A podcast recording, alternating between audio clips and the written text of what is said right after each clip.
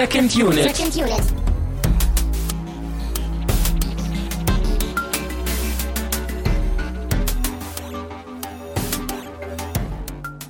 Herzlich willkommen zu einer neuen Ausgabe von Second Unit. Mein Name ist Christian Steiner und wir haben heute mal wieder mehrere kleine Premieren und große Vorsätze umgesetzt. Ich habe nämlich bei mir Tamine Mut Hallo, Lo. und der Hannes ist da. Hallo.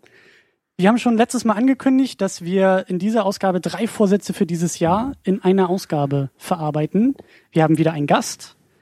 Ähm, wir schauen Horrorfilme, nämlich heute A Tale of Two Sisters und auch noch einen Film, der mal nicht aus Hollywood kommt.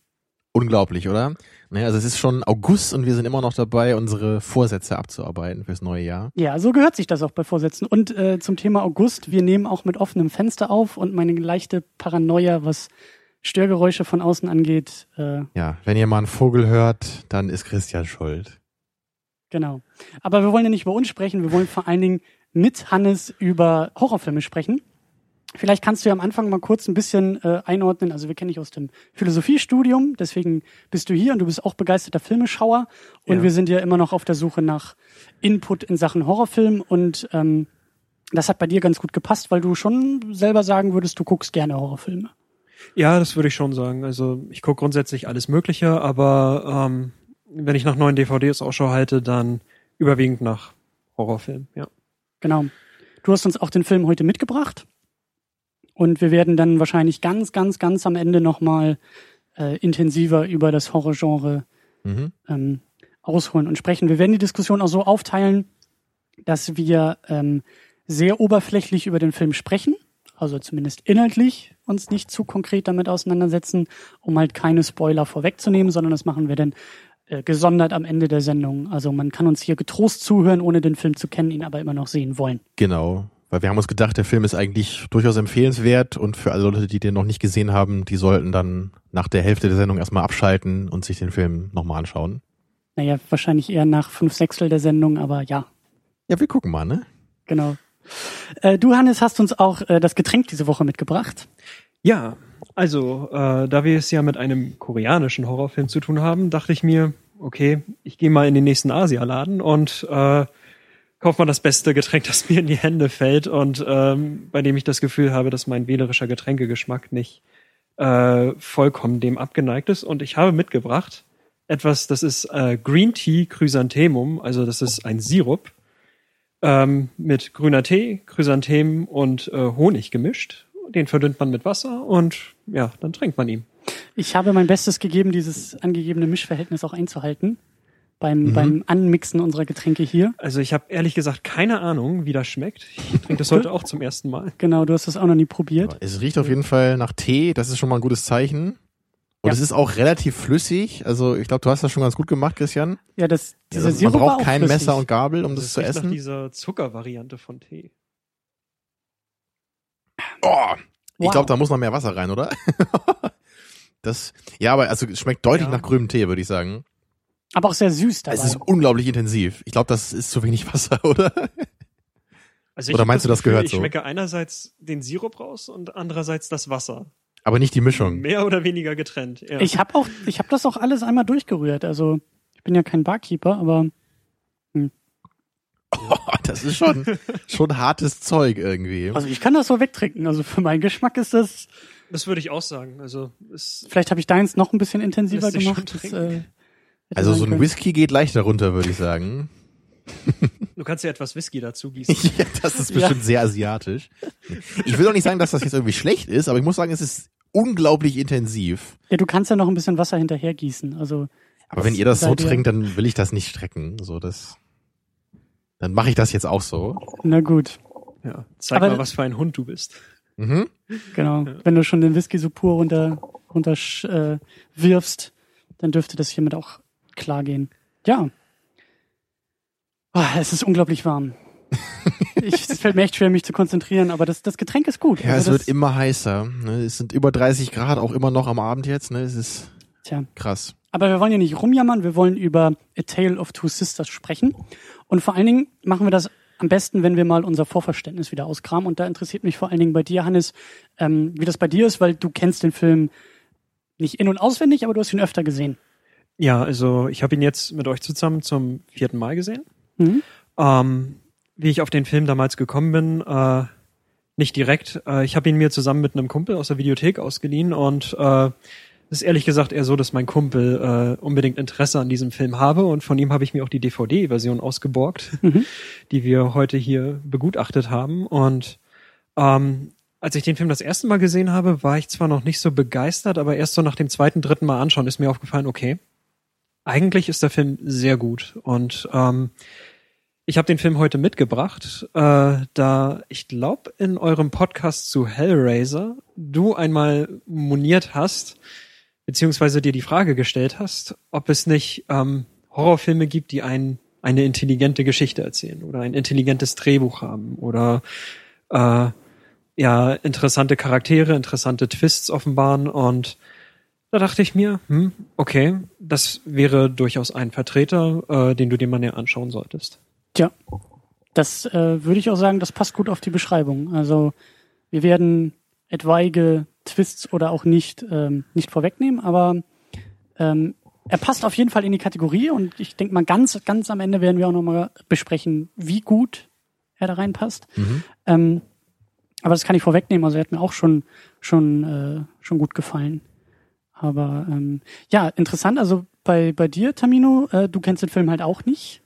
Richtig. Und ich bin auch, was so eine Art Horrorfilm angeht, also Horrorfilme, die jetzt eher so auf einer psychologischen Ebene agieren, bin ich auch noch relativ jungfräulich, würde ich sagen. So die Horrorfilme, die ich kenne, sind meistens auch eher so Body-Horror-Filme aus den 80ern.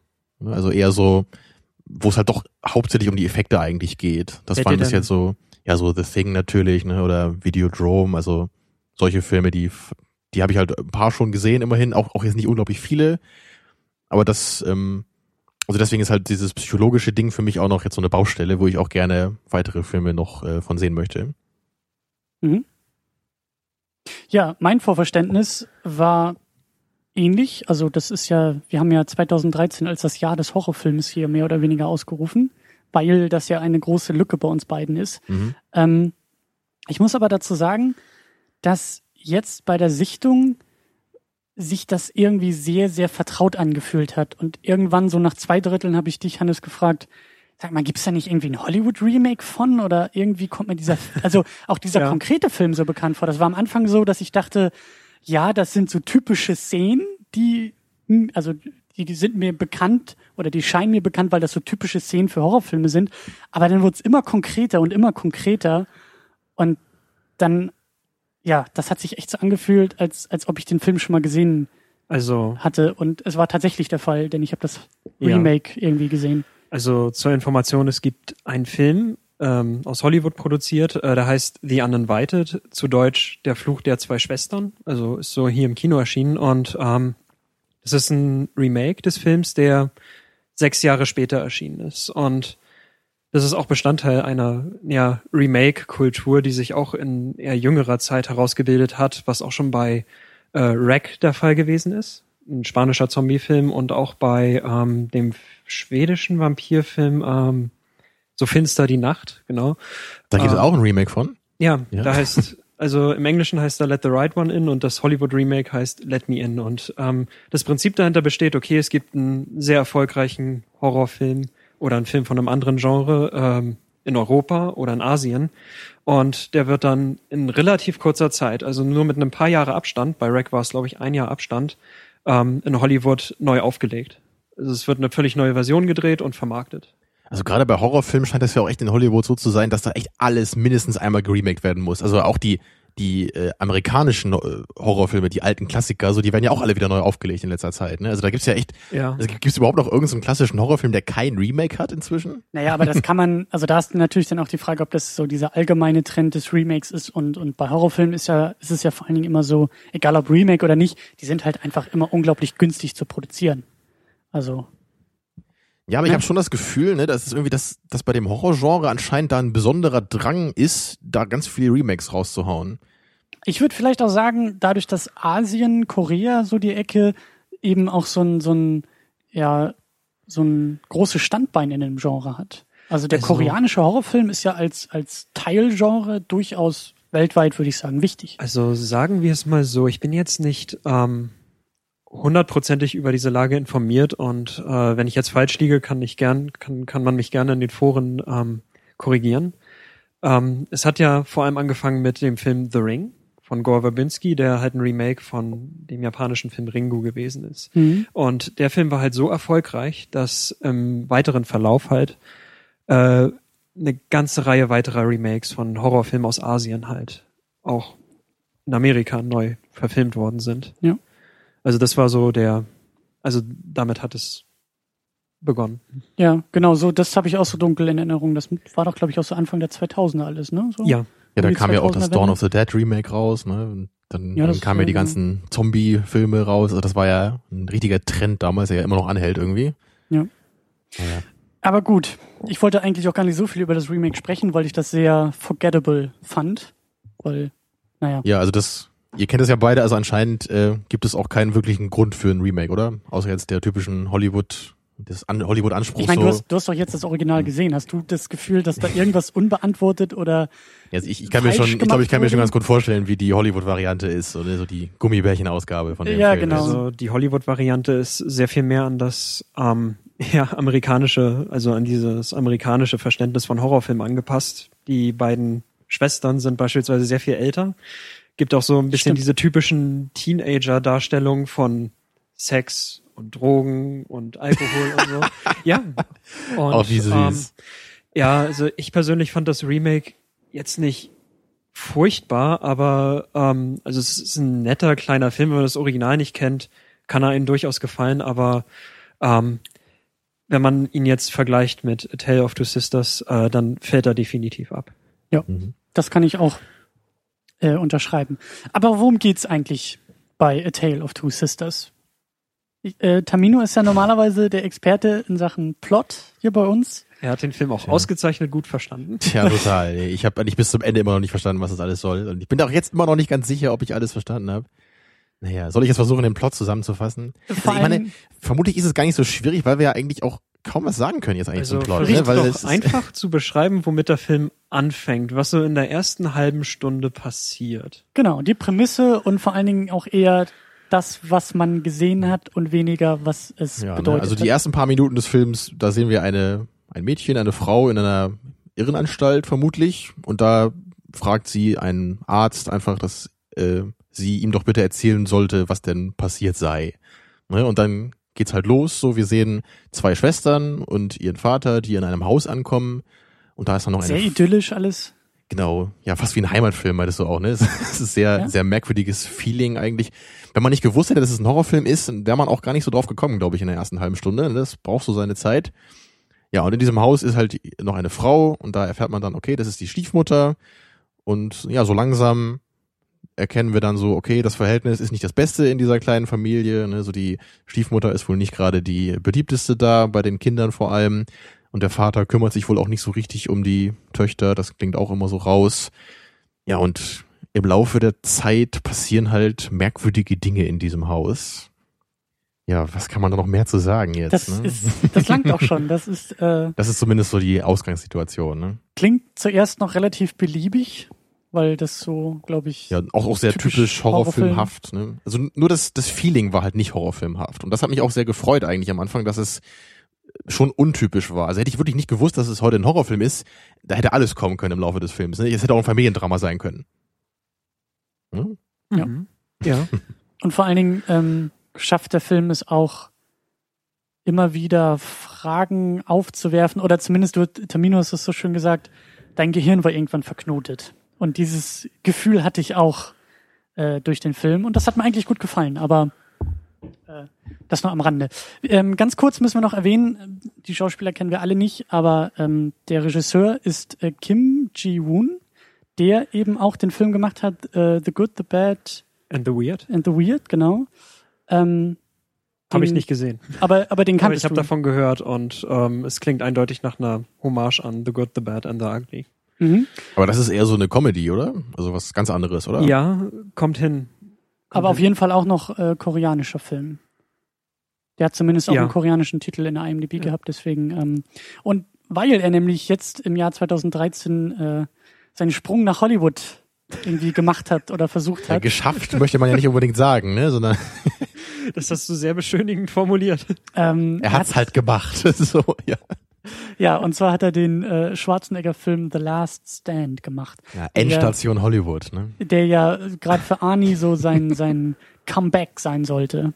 Ja, das ging natürlich äh, recht stark in die Hose. Also zumindest was den Box-Office angeht. Ne? Hm. Ich habe den Film nicht gesehen, aber allein, dass Johnny Knoxville da mitspielt neben Arnold Schwarzenegger, ist doch schon sehr bezeichnet, oder? Also sagen wir es mal so, ich habe äh, nie richtig nachgeschaut, was dieser Regisseur halt sonst noch an Film gemacht hat. Und äh, jetzt halt zu erfahren, dass er auch gleichzeitig The Last Stand gemacht hat, dass er eigentlich eher so ein ja sehr mäßiger Actionfilm ist, der sehr generisch auch daherkommt. Ja. Erkennst du Äh, denn Parallelen Ich zwischen bin den beiden total Filmen? baff eigentlich, weil ich, ich hätte nie gedacht, dass jemand, der A Tale of Two Sisters dreht, The Last Stand dreht. Das ist sehr Ja. eigenartig. Ja, das, das wirkt wirklich auch so wie. Ja, Seele verkauft, ne? Ja, Hauptsache ich bin in Hollywood. Und, aber gut, wir wollen hier nicht über äh, nicht anwesende Regisseure lästern, sondern vor allen Dingen sehr lobend über seinen Film sprechen, ähm, der, wie schon erwähnt, aus Südkorea kommt und wie immer irgendwie auch die eine oder andere kulturelle Schwierigkeit in der Deutung irgendwie mit sich bringt.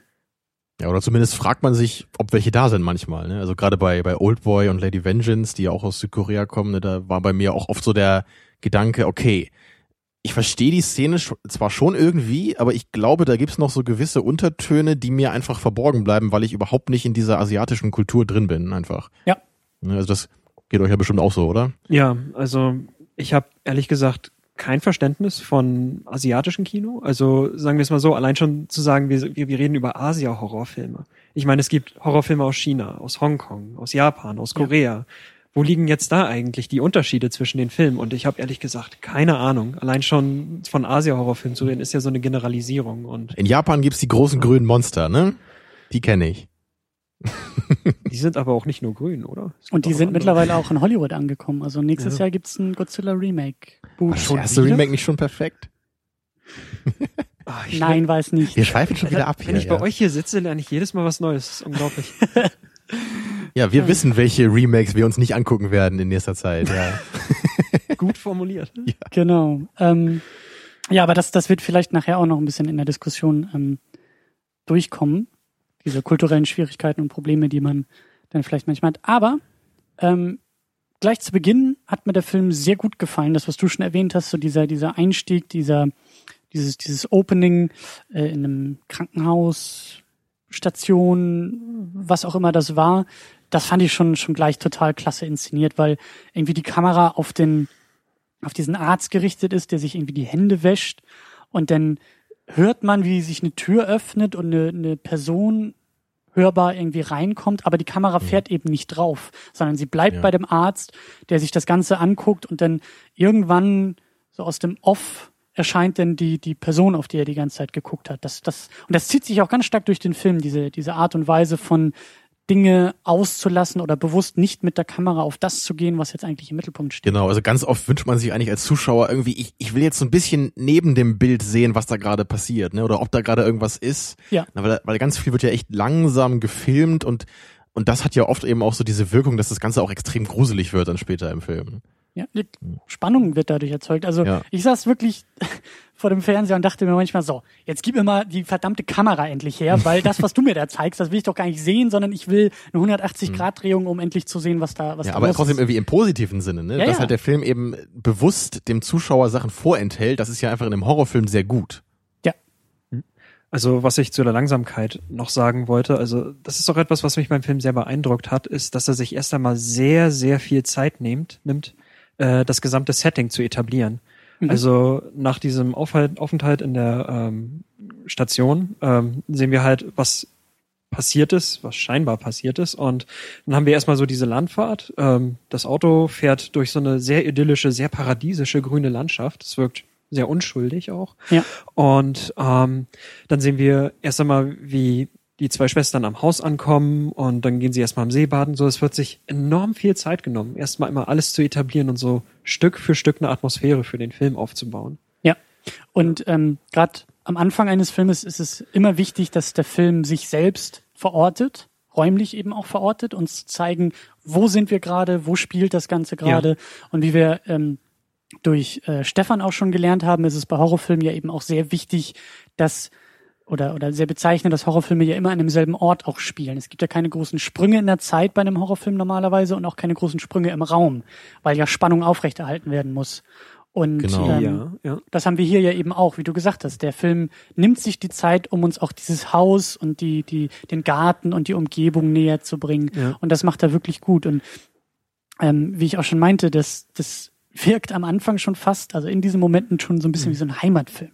Weil die, Ja. die beiden Schwestern, die, die gehen irgendwie Händchen halten zum See und dann wird da geplaudert und dann, äh, das, das ist so sehr idyllisch und, und man könnte Also- schon glauben, dass diese Landschaft im Vordergrund steht. Ja, oder ob es ein, dass es ein Coming-of-Age-Film ist vielleicht, ne? Das ist, Ja? warum die beiden Schwestern geht, wie sie langsam älter werden und halt ein schwieriges Elternhaus haben. Ne? Also, hätte alles sein können zu dem Zeitpunkt. Erst einmal würde ich sagen, ich glaube, Coming of Age ist auch ein Thema, das der Film auf die eine oder andere Art und Weise thematisiert. Ähm, aber was ich noch zum Thema Horrorfilm und Aufbau sagen muss, also, wenn also, also bei einem Horrorfilm ist es auch so, es geht ja darum, dass du einen Effekt erzeugen möchtest, dass du äh, entweder Unbehagen verspürst, also beim Zuschauer, oder dass du dich schockst und so weiter. Und das geht normalerweise nicht, ohne dass diese Szene vorbereitet wird. Und äh, je mehr Zeit und ähm, also sinnvoll auf die Vorbereitung dieses einen Effekts halt äh, äh, verwendet wird, umso wirkungsvoller kann er dann mitunter werden.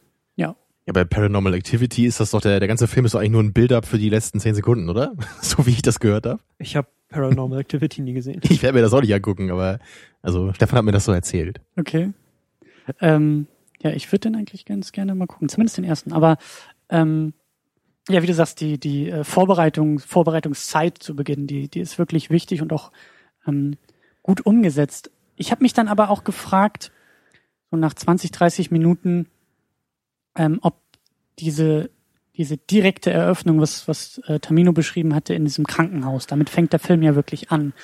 Und wir sehen eben eine Person, die sehr verstört äh, zu sein scheint und eben in ärztlicher Behandlung ist. Und dann haben wir diesen Sprung, diesen Schnitt auf die beiden Mädchen, die in einem Haus ankommen, wo natürlich man als Zuschauer sofort zusammen kombiniert, okay, alles klar, irgendjemand von den Leuten, die wir, die wir jetzt kennenlernen werden, wird am Ende in dieser Station sitzen. Also dass der, dass der Anfang eigentlich ein Vorgriff auf das Ende ist.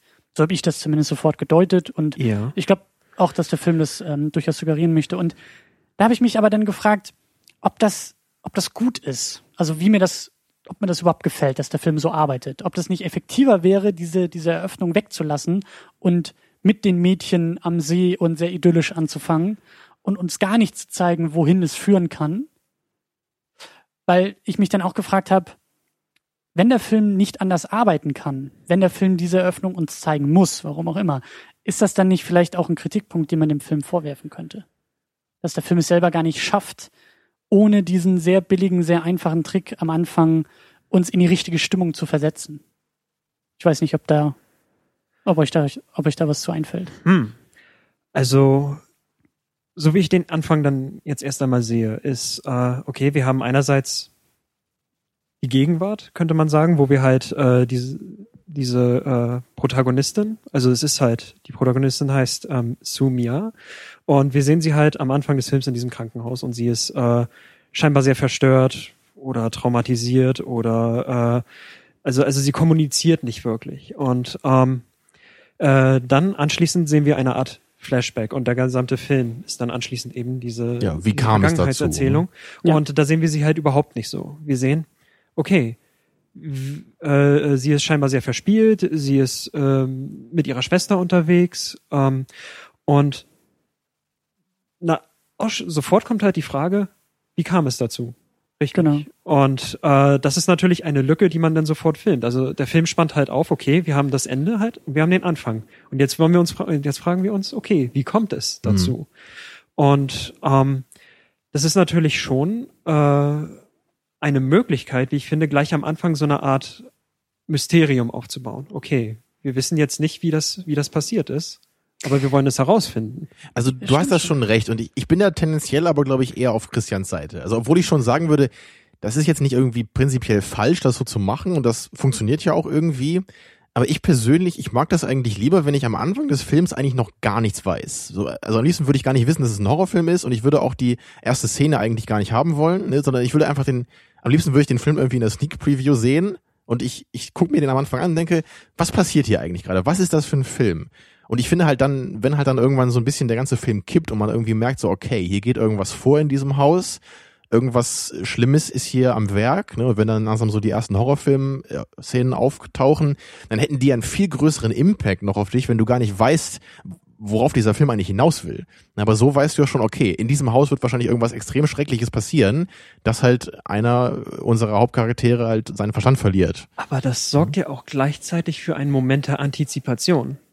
Du fängst ja dann schon mal an, okay, es wird irgendetwas passieren und äh, du bereitest dich auch schon darauf vor, dass etwas passieren wird. Ja, richtig. Ja, genau. Aber ich, ich glaube, das ist halt eine, eine persönliche Sache, weil ich das, glaube ich, eher als negativ empfinden würde, dass ich halt eben schon weiß, okay, da kommt irgendwas in der Hinsicht und ich bereite mich darauf vor. Also Aber das kann man bestimmt auch als positiv empfinden. der Film zeigt ja schon, äh, wohin es geht und ähm, durch eben diese Szene in der Anstalt. Also äh, der Film möchte halt erklären, okay, wie kommt es von der also also von dieser Darstellung von von Sumia, wie sie äh, noch ein verspieltes kleines Mädchen ist, hin zu der Sumia, die jetzt in der Anstalt ist und total verstört ist und äh,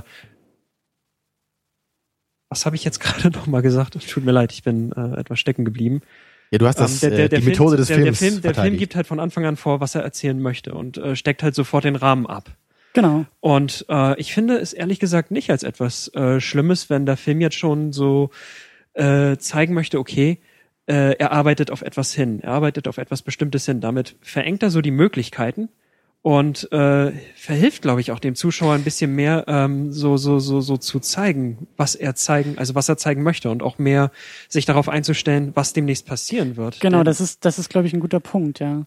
denn Weil, wie wir, wie wir halt äh, sehen werden, der Film ist im Grunde ein einziges Rätsel. Also man ist wirklich die ganze Zeit dabei zu plotten und zu gucken, was passiert jetzt eigentlich? Und wir versuchen wirklich jede Szene neu einzuordnen und stets neue Kontexte und so weiter zu finden. Aber vermutlich ist, glaube ich, helfen das Stichwort, weil ich, ich glaube, ich will einfach diese Hilfe gar nicht haben. aber, aber, was mir gerade dazu aufgefallen ist, deswegen, das, das war ein guter Punkt, Ich habe mich, glaube ich, auch etwas wirr ausgedrückt, aber Nein, nein, vielleicht kannst du das klarifizieren. Ähm, das, was du gerade gesagt hast, also durch dieses, durch dieses, durch dieses Abstecken, du hast es ja ge- gesagt, er steckt so diesen Rahmen ab. Damit haben wir eigentlich den roten Faden erst. Wenn wir gar nicht wüssten, wo das Ganze endet, ähm, durch diese Rätsel, diese, die dieser Film aufwirft, durch diese Gehirnverknotung, die wir beim Puzzeln und beim Schauen eben verspüren, wenn das Ende, glaube ich, nicht klar wäre, dann weiß ich auch nicht, ob ich da denn so am Ball geblieben wäre. Also am Anfang hat sich das erstmal, als, als dieses, dieser Vorgriff auf das Ende, das hat sich erstmal falsch angefühlt, aber ich glaube, dann, wenn es wirklich sehr kompliziert und sehr, sehr strange wird in einem Film, hätte ich vielleicht sonst irgendwie, wäre ich raus gewesen, glaube ich. Also ich glaube, ich, ich bin da einfach so, ich erwarte von einem Film, dass ich, dass der so gemacht ist, egal was er gerade zeigt, dass er immer so gemacht ist, dass ich einfach automatisch am Ball bleibe. Auch wenn ich überhaupt nicht weiß, wo das alles hin, äh, drauf hinauslaufen soll. Aber würdest du das auch tun? Würdest du das bei so einem Film, von dem du gar nichts weißt und am Aber- Anfang noch denkst, das ist ein Heimatfilm hier, würdest du denn immer noch irgendwie nach, nach 45 Minuten absolute Gehirnverknotung sagen, okay, ich guck mir das noch weiterhin an? Oder würdest du dann nicht irgendwann sagen, ich habe keine Ahnung, wo das hinführt und der Film kann mir das auch nicht zeigen, also tschüss. Ist natürlich rein spekulativ, schwierig. Ne? Wir haben ja da im Zuge äh, zu Fight Club auch schon mal drüber geredet, weil der Fight Club fängt ja auch so ähnlich an, dass man das Ja. Ende kurz kennt. Und also wie gesagt, bei Fight Club finde ich es halt auch ganz okay, aber generell bin ich wirklich jemand, ich mag sowas eigentlich nicht. Ja. Ich, ich finde es halt cool, wenn der Film stimmungsvoll anfängt und ich einfach mit dem Film gehe. Am liebsten will ich gar nichts wissen von dem Film. Ich will einfach nur wissen, so, der Film ist wahrscheinlich gut und ich lass ihn mal sein Ding machen. Ja, aber ähm, ich glaube auch, dass, dass, wir, dass wir ein bisschen äh, vorankommen sollten, denn der Film hat noch ganz, ganz viele andere wunderbare Aspekte und auch sehr merkwürdige oder ungewöhnliche Aspekte, denn auch in diesem Anfang durch diese Idylle, er, er ist unglaublich hell. Der Film ist gerade am Anfang und, und diese Außenaufnahmen, die sind auch sehr bewusst sehr hell inszeniert. Und das hat auch mit meiner Erwartung an den Horrorfilm so ein bisschen gebrochen. Sobald es ins Haus reingeht, die ersten Momente im Haus, die sind wirklich dunkel und auch von der, von der, von der Farb- und Lichtgestaltung her ganz anders gemacht. Genau das ist ja auch einer der Punkte wahrscheinlich, die der Film stark machen möchte. Auch diesen Kontrast zwischen draußen, was sehr idyllisch rüberkommt, Mhm. und eben diesem Haus, wo ja eigentlich sich der Schrecken so richtig entfaltet. Das bildet natürlich einen sehr starken Kontrast. Und äh, ich glaube, zwischendurch wurde im Film auch immer wieder so, äh, da, da fällt ja so der Satz auch von der Protagonistin, ähm, ja, es ist etwas seltsam in diesem Haus. Also, dass eben gerade der Haus der Ort ist, wo sich alles entfaltet. Und wenn man gleich, wenn man halt vorher alles so schön idyllisch um drumherum zeigt, dann ist natürlich diese, diese, diese Enge, die in dem Haus empfunden wird, noch prägnanter. Ja. Ich glaube, man kann das sogar fast metaphorisch sehen, auf die Charaktere bezogen. Also ich glaube einfach, dass so vielleicht auch das Haus auch so ein bisschen der, der Verstand oder der, das Innere der Charaktere sein könnte. Und die Außenwelt ist das, was, ne, also so das, also nach außen hin sind vielleicht, sieht alles in Ordnung aus, aber das, was in den Menschen vielleicht vorgeht, ist halt das, was, was eng ist, was düster ist, was verstörend ist. Und dann schmeiße ich gleich Mhm. die dritte Interpretation mit rein. Das Haus steht ja auch für die Familie. Weil Haus, in einem Haus leben Familien zusammen. Und das Thema Familie und Familiendynamik ist ja eben auch der zentrale Mhm. Punkt in diesem Film. Und genau das ist ja das Kaputte. Draußen, die Außenwelt, die Gesellschaft oder was auch immer, da ist alles heil und idyllisch. Aber sobald wir reingehen in die Familie, in das Familienleben, da geht's rund. Kann auch überinterpretiert sein von uns hier, aber ich finde, es ergibt Sinn, wenn man das halt, also ich finde, man kann es auch so sehen. Ja? Ja, ich könnte noch einen Aspekt dazu sagen, aber ich glaube, der wäre im Spoiler-Part noch ein wenig besser aufgehoben. Sehr gut. Mach den Spoiler-Part ruhig spannend hier, dass die Leute Genau. auch dranbleiben. Das ist gut. wir müssen Ja, auch damit Leute, die den Film nicht gesehen haben, trotzdem weiterhören. Ne? Ja, wie war das bei den Simpsons? Ein gewöhnliches Haushaltsgerät kann sie töten. Erfahren Sie welches? Nach der Werbung. genau. Ähm, ja, wie schon erwähnt, ähm, erklärt uns der Film auch gar nicht viel. Ähm, er zeigt eine Menge und, und mir hat das zum Beispiel äh, gleich von Anfang an gefallen, dass noch nicht mal die Familienzugehörigkeiten oder die ähm, ja, Familiendynamik überhaupt irgendwie erklärt wurde. Wir sehen einen Mhm. Mann, der aussteigt aus einem Auto und sagt irgendwie zu, zu den Personen auf der Rückbank, steigt mit aus.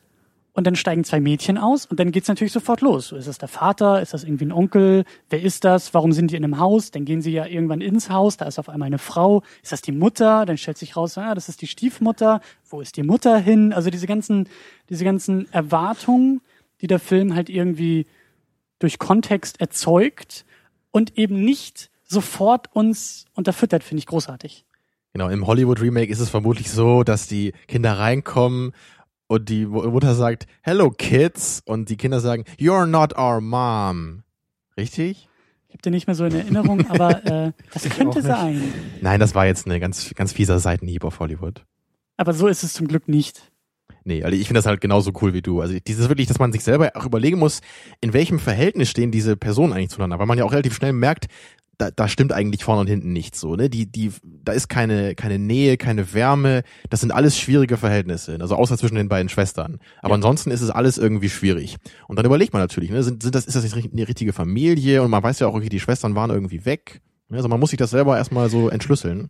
Also ich glaube, was, was ihr beide meint, ihr, also es gibt ja so Dialoge, wenn man einen Film aufzieht, die dann, wo, wo man sich als Zuschauer, wenn man ganz viele Filme schon gesehen hat, äh, eindeutig zurechtlegt, okay, dieser Dialog ist nur dazu da, Genau. dem Zuschauer zu vermitteln, okay, das ist der Vater. Ja, hier okay, spricht der die Drehbuchautor und so. durch die Charaktere da. Hier Genau, spricht die und, Exposition zu ähm, uns, Das ja. ist halt bei diesem Film weggelassen und man lässt halt den Zuschauer es für sich alleine herausfinden. Und es wird natürlich auch, also es wird eben durch die Dialoge zwischen den Personen ähm, vermittelt, aber eben nicht so, dass man es dem Zuschauer so richtig vor die Nase setzt. Ja, das ist auch schon, auch das geht in die Richtung, was ich vorhin auch schon meinte, dieses nicht gezeigte. Der Film zeigt bewusst Dinge nicht und er sagt auch bewusst Dinge noch nicht, sondern ein bisschen später, wo, wo wir vielleicht schon Erwartungen oder, oder eigene Interpretationen uns zusammengepuzzelt haben, die dann durch den richtigen Satz an der richtigen Stelle irgendwie gebrochen werden oder wieder neue Fragen bei uns aufwerfen.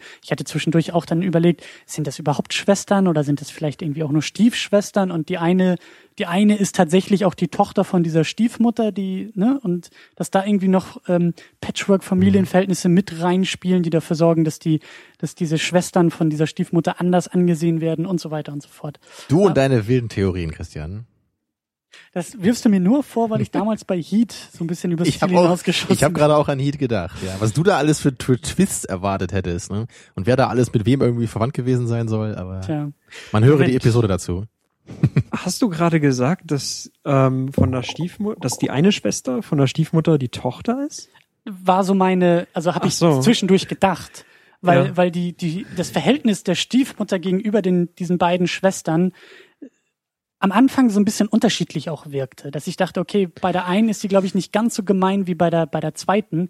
Vielleicht Okay. sind da irgendwie gewisse Ah, Hat das gewisse Gründe oder vielleicht auch nicht, aber das äh, Also zu eurer Information, ich hatte äh, diesen Gedanken gar nicht erst gefasst. Nee, das ist mir auch neu. Aber das, so ist halt Christian, ne? Der, der denkt halt immer um drei Nee, Ecken aber mehr das als ist wir. ja, das ist ja durchaus eine Möglichkeit. Wenn der Film schon äh, nicht sonderlich explizit damit umgeht, kann das eine Möglichkeit sein. Aber im Endeffekt war sie es halt nicht. ich kann halt außerhalb der Box denken, Tamino. aber auch nur da. ja. Genau. Ähm, aber zu dieser, zu dieser Langsamkeit ähm, unterstützt, unterstützen die Bilder auch diesen, diesen Eindruck. Also das, der, der Film, die Kameraarbeit ist eben auch teilweise sehr langsam, sehr langsame Bewegung, langsame Shots. Ähm, das hat mir auch sehr, sehr gut gefallen. Darf ich kurz etwas zur Soundkulisse da noch dazu sagen? Ja, klar. Also ein weiterer Bestandteil ist auch, dass der Film relativ wenig Musik hat. Also wir haben am Anfang ein wunderschönes Musikstück, auch ganz am Ende. Und ansonsten wird Musik vor allem äh, zwischen den Szenen verwendet, also so für Szenenübergänge. Aber während der, während die Szenen selber so richtig spielen, äh, hören wir nichts und stattdessen hören wir so die Geräusche, wenn beispielsweise eine Brille auf den Tisch gelegt wird. Dann hören wir so ein leichtes Klacken und das auch relativ laut. Also man, wir merken halt, die Geräuschkulisse ist enorm laut, Hm. dadurch, dass halt keine Musik in den meisten Szenen gespielt wird.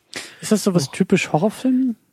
Also ich finde, das ist, ähm, ich finde, eine sehr gute Art und Weise, uns für Geräusche in dem Film zu sensibilisieren, dass wir eben auch sehr stark auf die Geräuschkulisse achten. Hm. Und dass wir dann eben auch versuchen, Geräusche wahrzunehmen und diese mit in die Szenen mit einzuordnen. Und wenn Aber wir genauer darauf wahrnehmen, dann äh, hören wir vielleicht auch Dinge, die wir in anderen Filmen gar nicht mitbekommen würden. Und wenn diese Geräusche natürlich etwas eigenartig sind, dann sorgt das natürlich auch für Spannung und Unbehagen oder dafür, dass in diesen Szenen irgendetwas nicht stimmt. Also Mhm. Ja, das finde ich, macht dieser Film relativ gut. Mhm. Also mir ist das auch positiv aufgefallen. Ich, glaube nämlich, dass das nicht unbedingt jetzt äh, für alle Horrorfilme typisch ist. Es wird schon öfter gemacht, aber ich glaube, oft ist es halt auch so, dass immer noch so eine so eine mystische Hintergrundmusik oft dabei ist, ne? Auch wenn die eher so minimalistisch eingesetzt ist. Aber ich finde es eigentlich auch wirklich cool, wenn wenn einfach mal Stille ist, wenn wirklich absolute Ruhe ist und wie du sagst, ne, die Geräusche halt richtig zur Geltung kommen. Und hier kam ja dann auch nur so ein, so ein kleiner Musikeinsatz, manchmal dann eben auch bei den Jumpscares, wo es ja auch ein paar von gab. Da, da kam ja schon dann nochmal so ein, so ein Geräusch von außen jetzt irgendwie noch mit dazu, ne? So ein, Ja. ein starker Ton dann zum Ja, Beispiel mal. Ja, stimmt. Aber es war jetzt nicht permanent irgendwie so eine, so eine bisschen klischeehafte, mystische Musik so. Ne? Es gab eben auch einen Moment, das ist eher Spoiler-Territorium, aber da war die Musik wirklich so, so, äh, so wie bei Psycho, total verstörende, Mhm. sehr hochgepitchte Klänge, die dann auch mit, mit Schnitten, also mit, mit Bildschnitten und Audioschnitten auch noch irgendwie unterstützt waren. Und ich glaube, dieser Moment hätte, hätte sonst auch gar nicht so gut funktioniert. Wenn der ganze Film irgendwie schon ständig Musik um sich herum wirft, sondern das war wirklich, das war wirklich auf den Punkt gesetzt und ja, das hat mir auch echt gut gefallen. Diese Reduziertheit, die sich auch durch den ganzen Ja. Film zieht. Also das finde ich, glaube ich, auch meistens bei Horrorfilmen gut, wenn halt eben, also ich glaube, bei vielen Splatterfilmen gefällt mir das halt auch nicht so, weil halt immer so damit, es wird alles so rausgehauen. So, weißt du, so, Ja. wir machen jetzt einen Splatterfilm und jetzt kriegt ihr auch so an, an jeder Ecke kriegt ihr jetzt euer Gesplatter um die Ohren. Aber wenn man halt irgendwie so eher wie bei dem Film heute jetzt einfach sagt, wir machen halt eher wenige horrortypische Szenen, die kommen einfach auch viel besser zur Geltung, ne? Wenn halt auch, wie du am Anfang sagtest, so dieser Build-up halt einfach größer ist. Dann ist halt der, der Payoff auch beim Zuschauer viel mehr da und die Szenen, die bewirken halt auch richtig was beim Zuschauer. Und nicht so, okay, Jumpscare 1 jetzt zur nächsten Splatter-Szene und so kommen wir durch den ganzen Film durch. Ne? So war es ja gar nicht heute. Da war ja wirklich jeder Jumpscare auch in einem richtig wichtigen Moment irgendwie der Geschichte. Ja, auch dadurch, dass es eben nicht so viele davon gibt in dem Film, nutzt sich das natürlich auch nicht ab. Es ist ja immer so, äh, wenn wir einen Jumpscare haben, dann muss es beim nächsten Mal meistens gesteigert werden oder in einen neuen Zwei Kontext Jumpscare. Genau. oder in einen neuen Kontext hängen, gelegt ja. werden, der uns dann doch wieder überrascht. Aber wenn es Ja. eben relativ wenige Horroreffekte ist und deswegen ist es auch gut, wenn Horrorfilme relativ langsam darauf hinarbeiten. Dadurch vergeht natürlich auch mehr Screentime. Ähm, dann, dann nutzt sich das natürlich nicht wirklich ab. Das ist, also dadurch bleibt auch der Film dann auch frischer. Ja, das stimmt. Und da sind wir auch schon, schon beim Thema, bei der Frage, was, was für eine Art von Horrorfilm ist das überhaupt? Wie könnte man das vielleicht versuchen zu beschreiben? Weil wir schon Jumpscares erwähnt haben und gesagt haben, er ist am Anfang so idyllisch und so untypisch durch Farben und, und ähm, Helligkeit und sowas, die Ja. er da benutzt. Und vor allem auch die Frage, ist das eigentlich ein Haunted House Film? Weil das, also irgendwie ja schon, aber dann ja irgendwie auch überhaupt nicht, ne? Also jetzt kommst du hier mit Unterkategorien in Sachen Horrorfilm. Also Also das kenne ich sogar noch, den Haunted House Film, ja. So, Das ist, ich, ich möchte noch nicht zu viel verraten, weil es könnte ja auch wieder Spoiler sein. Ähm, aber ja, er greift halt ein Genre, das relativ populär in Asien ist, auch, auch mit der, mit, mit der Bildsprache und mit der Art, wie das dargestellt hat, halt auf. Er thematisiert es, macht daraus dann aber wiederum was ganz anderes. mhm. Ja, äh, das kann ich nochmal klarifizieren im Spoiler-Part. Mhm. Ähm, was für eine Horror, Art Horrorfilm das Also- ist, was meinst du genau? Naja, wir können ja auch ex negativo ein bisschen vorgehen. Also er ist überhaupt nicht, naja, oder er ist nicht blutig. Überhaupt nicht kann man nicht sagen, aber es ist Aber kein, es ist kein Splatter. Es ist geht zumindest darum, nicht der Grund, warum man den Film sehen will. Man will jetzt nicht irgendwie wie bei Peter Jacksons frühen Filmen, da will man einfach nur jetzt ordentlich mal so die Gedärme fliegen sehen, ja. aber, aber also deswegen würde man den Film mal nicht gucken, sondern der hat ja wirklich in erster Linie so diese Atmosphäre, ne, dieses Verstörende. Das ist ja hier der so der Existenzgrund, oder? Also es, das, das erinnert mich gerade irgendwie darum, wie so ein äh, drittklassiger Amazon-Rezensent, glaube ich, äh, den Film beschreiben würde. Ach, Dankeschön. Ja, ey, voll was, voll was mit psychomäßigen Kram und nicht so viel rumgesplättere, wie das in anderen Horrorfilmen immer der Fall ist. Also Christian, Ein den Stern laden wir voll- nicht mehr ein. ein Stern voll langweilig, oder? Also, nein. Ja, so. Nee, aber ähm, ja, Also also, der Film legt halt, also es gibt keine Splatter-Effekte. Blut äh, ist nicht im Zentrum, sondern es wird halt Spannung aufgebaut. So Ja. ganz langsam wird Spannung aufgebaut. Und es und der Film zehrt natürlich auch sehr viel von äh, dem Geheimnis. Und wir wissen ähm, halt nicht genau, was sich dahinter verbirgt. Und es spielt natürlich auch so mit eher übersinnlichen Motiven halt auch. Aber, und man ja, ich- weiß allerdings nicht genau, okay, was hat es damit auf sich? Also es sind so, also also wir haben einerseits diese Spannungsebene und dann hat der Film halt auch so so, so, so Geheimnisse, von dem auch der Zuschauer möchte, dass sie halt gelüftet werden. Ganz genau. Und diese Geheimnisse sind auch der Punkt, wo ich ein bisschen drauf hinaus wollte, weil diese Geheimnisse auch innerhalb der Familie verankert sind. Das Ja. sind dann irgendwie so diese, diese, wie wir auch schon gesagt haben, diese merkwürdigen Verhältnisse untereinander zwischen den Mädchen, der Stiefmutter, dem Vater, wo immer mal wieder angedeutet wird, was in der Vergangenheit diese Familie, was, was, was der zugetreten ist, zugetragen ist. Und das ist, also ich würde schon fast so weit gehen zu sagen, die guten Momente des Filmes, die ähm, ja die die Momente, warum ich den Film eigentlich gut finde oder gucken will, die haben auch schon fast gar nichts mit Horrorelementen zu tun. Also ich bin, es, es gab so ein paar Jumpscares, wie gesagt, der eine oder andere hat mich auch erwischt. Ähm, das war auch nett, das hat auch Spaß gemacht, wie immer.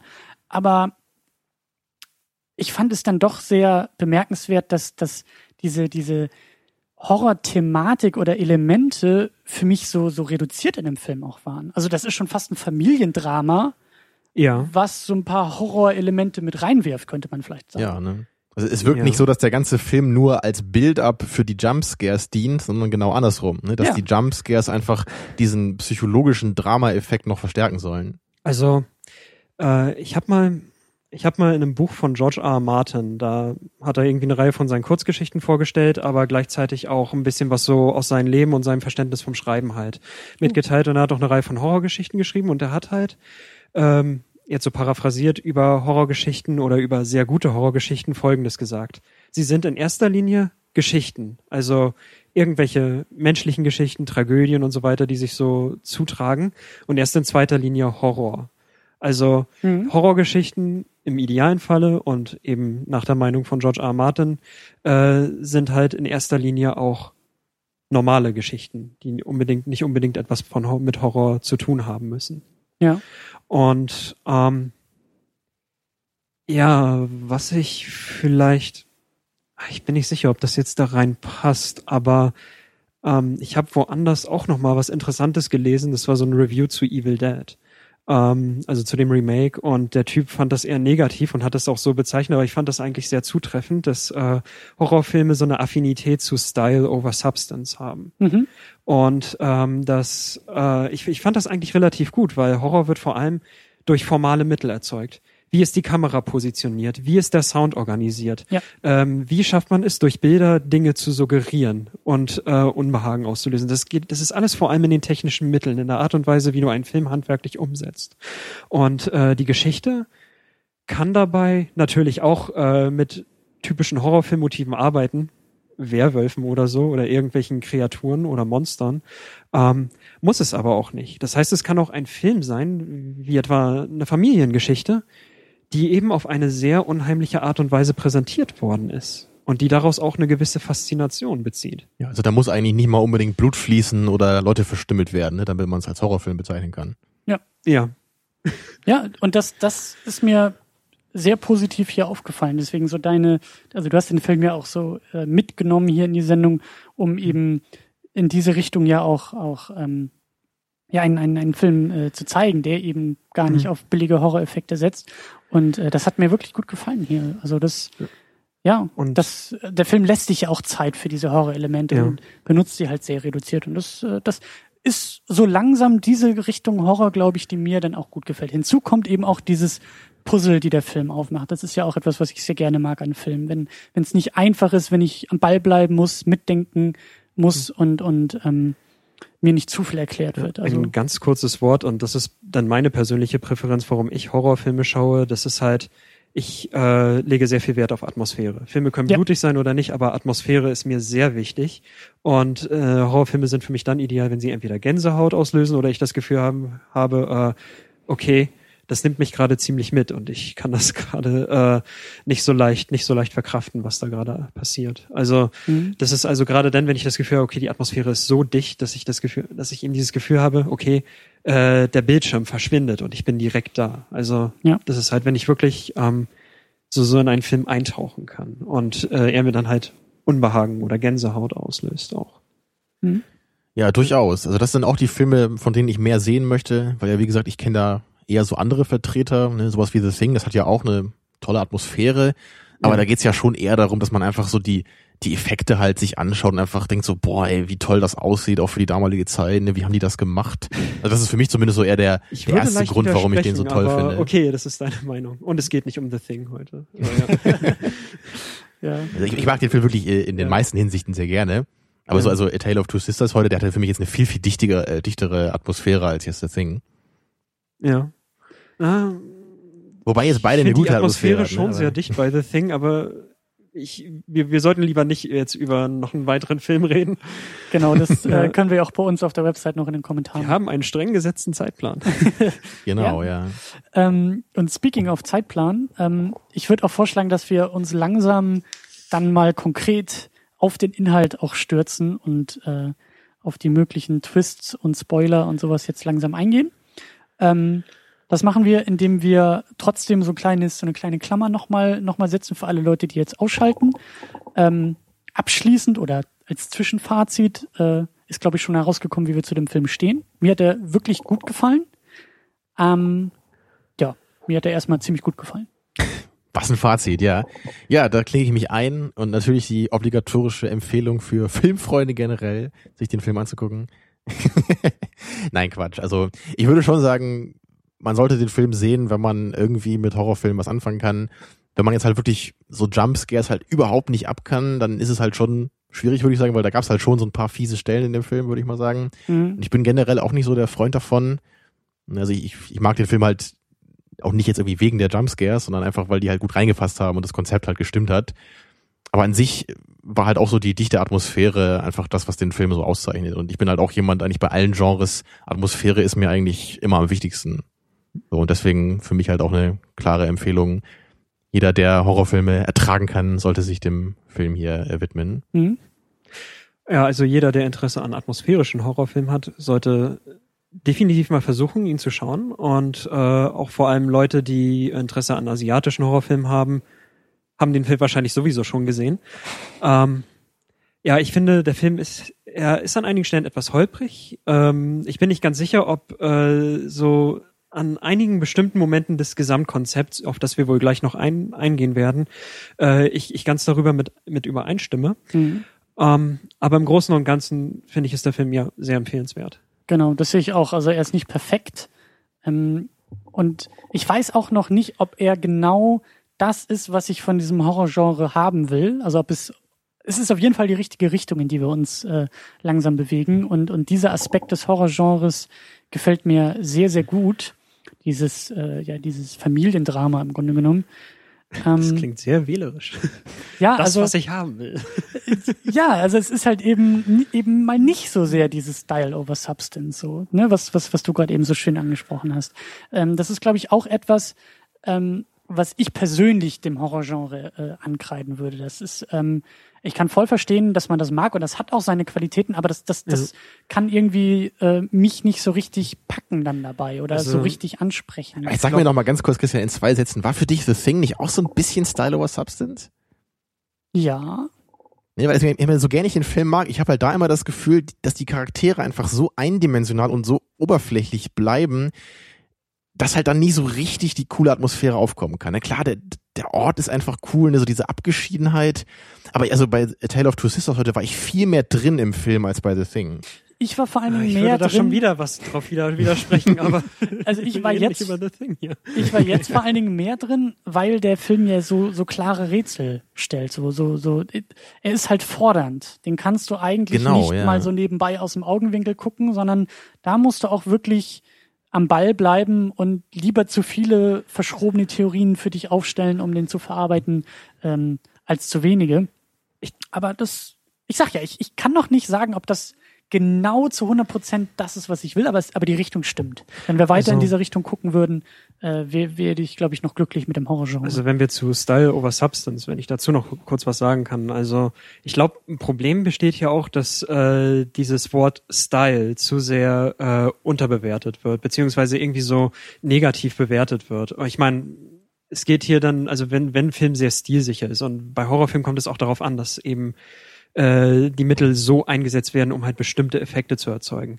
Ähm, da geht es nicht darum, dass du großartig, also die Inhalte dienen ein bisschen dazu da, natürlich, um diese Momente mit zu erzeugen. Aber es geht vor allem darum, diesen Film zu erleben. Und ich glaube, äh, was, was du halt suchst, also so habe ich das zumindest gerade entnommen, ist eben Horrorfilm, der wirklich auch Gedankenfutter darstellt. Ja. Und ich bin nicht sicher, ob sich ähm, das nicht gelegentlich beißt, denn wenn du zu viel über einen Film nachdenkst, dann äh, schwächt das, glaube ich, so diese Art Horrorfilm als Erlebnis. Ich bin nicht sicher, ob beides miteinander vereinbar ist oder nicht. Kann sein, dass es das gibt. Möchte ich jetzt nicht ausschließen, aber ich bin nicht ganz sicher, ob ähm, es sonderlich viele Vertreter dann dieser Sorte Also gibt. dazu noch ganz kurz, was ich halt bei, bei Hellraiser cool fand, bei der deutschen Version, ähm, Die ähm, folgende Szene nicht bin. Genau, ja. also das war jetzt ja auch kein verkaufter Horrorfilm, aber ich glaube nur nur dieses eine Element von diesen Xenobiten hießen die ja, glaube ich, ne, diese diese Aliens da oder die aus der anderen Dimension kommen. Also was ich da halt so cool fand, war, dass man halt so manche Sachen irgendwie gesehen hat in dieser, was die so an, an Horror Thematik halt so mit sich bringen und dass man das halt selber so im Kopf halt weitergesponnen hat. Und ich glaube, so gefällt mir das eigentlich. Also ich, ich werde halt durch den Film so rangebracht. Er zeigt mir auch ein bisschen was, aber so wie er das zeigt, sorgt er halt dafür, dass ich mir halt weiter die Geschichte noch im Kopf überlege. Ja, und das, das hat Ja. bei Hellraiser halt gut für, für mich funktioniert, einfach wie man sich diese Dimension da vorstellt, ne, aus der diese Xenobiten da kommen, ne, so diese krasse Schmerzdimension. Das wurde ja nur so angedeutet, aber so im Kopf wurde das dann immer gruseliger eigentlich. Das finde ich klingt sehr interessant. Also dem würde ich nicht widersprechen. Ne? Also das ist halt, deswegen halt bei The Thing ist es halt so, es sieht cool aus, geile Effekte, aber da ist halt nicht noch mehr, was jetzt irgendwie so mich emotional da jetzt völlig äh, verunsichert. Ähm, was, was du, Hannes, gesagt hast, ähm, so, so mit Atmosphäre und Packen und, und, Mhm. und äh, Auslösen äh, in mir, da ist mir auch in den, in den letzten Wochen und Monaten, und das habe ich auch schon mal erwähnt in einer Horror-Episode, glaube ich, äh, wo Stefan zu Gast war, ähm, War das zu High Tension? das, das kann sein, dass mir genau das bei Videospielen zu 100 Prozent Ja. zutrifft. Also ich habe ich hab auch gemerkt, dass das Horrorgenre, dass das, was du gerade mit dem äh, für das Horrorgenre beschrieben hast, für mich viel besser in Videospielen funktioniert durch die Interaktivität, durch diesen Ja. Zwang der Interaktivität in einem in einem äh, äh, in einem Horror-Videospiel. Ich habe immer das Gefühl, oder ist mir jetzt aufgefallen, dass, dass Filme sind passiv, ähm, die Mhm. rezipiere ich passiv und dadurch haben sie vielleicht ein bisschen größere Schwierigkeiten, mich halt irgendwie so aufzuwühlen. Bei einem Videospiel weiß ich, hinter der Tür geht's zur Sache, weil ich höre die fiesen Geräusche und ich weiß aber, ich muss da jetzt durch. So, das, das macht mehr mit mir. Das finde ich interessant. Ich habe neulich so einen Text gelesen, der versucht so, ich meine, es ist klar umrissen und wenn wir Filme schauen, das ist nicht nur passive, ähm, das ist nicht nur passiv, sondern wir Klar. sind schon aktiv mit dabei und äh, haben, empfinden dann noch Empathie mit den Leuten, die halt dort sind. Aber das ist halt so ein Unterschied. Ähm, wenn wir ein Videospiel spielen, dann sind wir gewissermaßen selber so der Akteur und äh, wir tasten uns selber vor und äh, da ist wirklich diese direkte Verbindung, ja, das ist dieses, dieses Erlebnis aus der ersten Person. Ja. Und ähm, bei Filmen ist, ist das eher dieser indirekte Weg. Wir sehen halt, wir sehen halt äh, die Charaktere auf der Leinwand, wir empfinden Mitgefühl, wir versuchen ihre Lage auf unsere eigene zu übertragen. Das ist natürlich ähm, schon recht interessant. Ich frage mich allerdings, ob in Horrorspielen äh, nicht auch bestimmte Möglichkeiten eingeschränkt werden. Wenn du beispielsweise einen Protagonisten in einem Horrorgame spielst, ähm, dann, naja, musst du natürlich notwendig überleben. Das heißt, die Möglichkeit, dass dein Charakter sterben könnte, äh, ist wahrscheinlich ausgeschlossen. Oder es passiert nur in einer Cutscene oder Mhm. so. Also das sind so.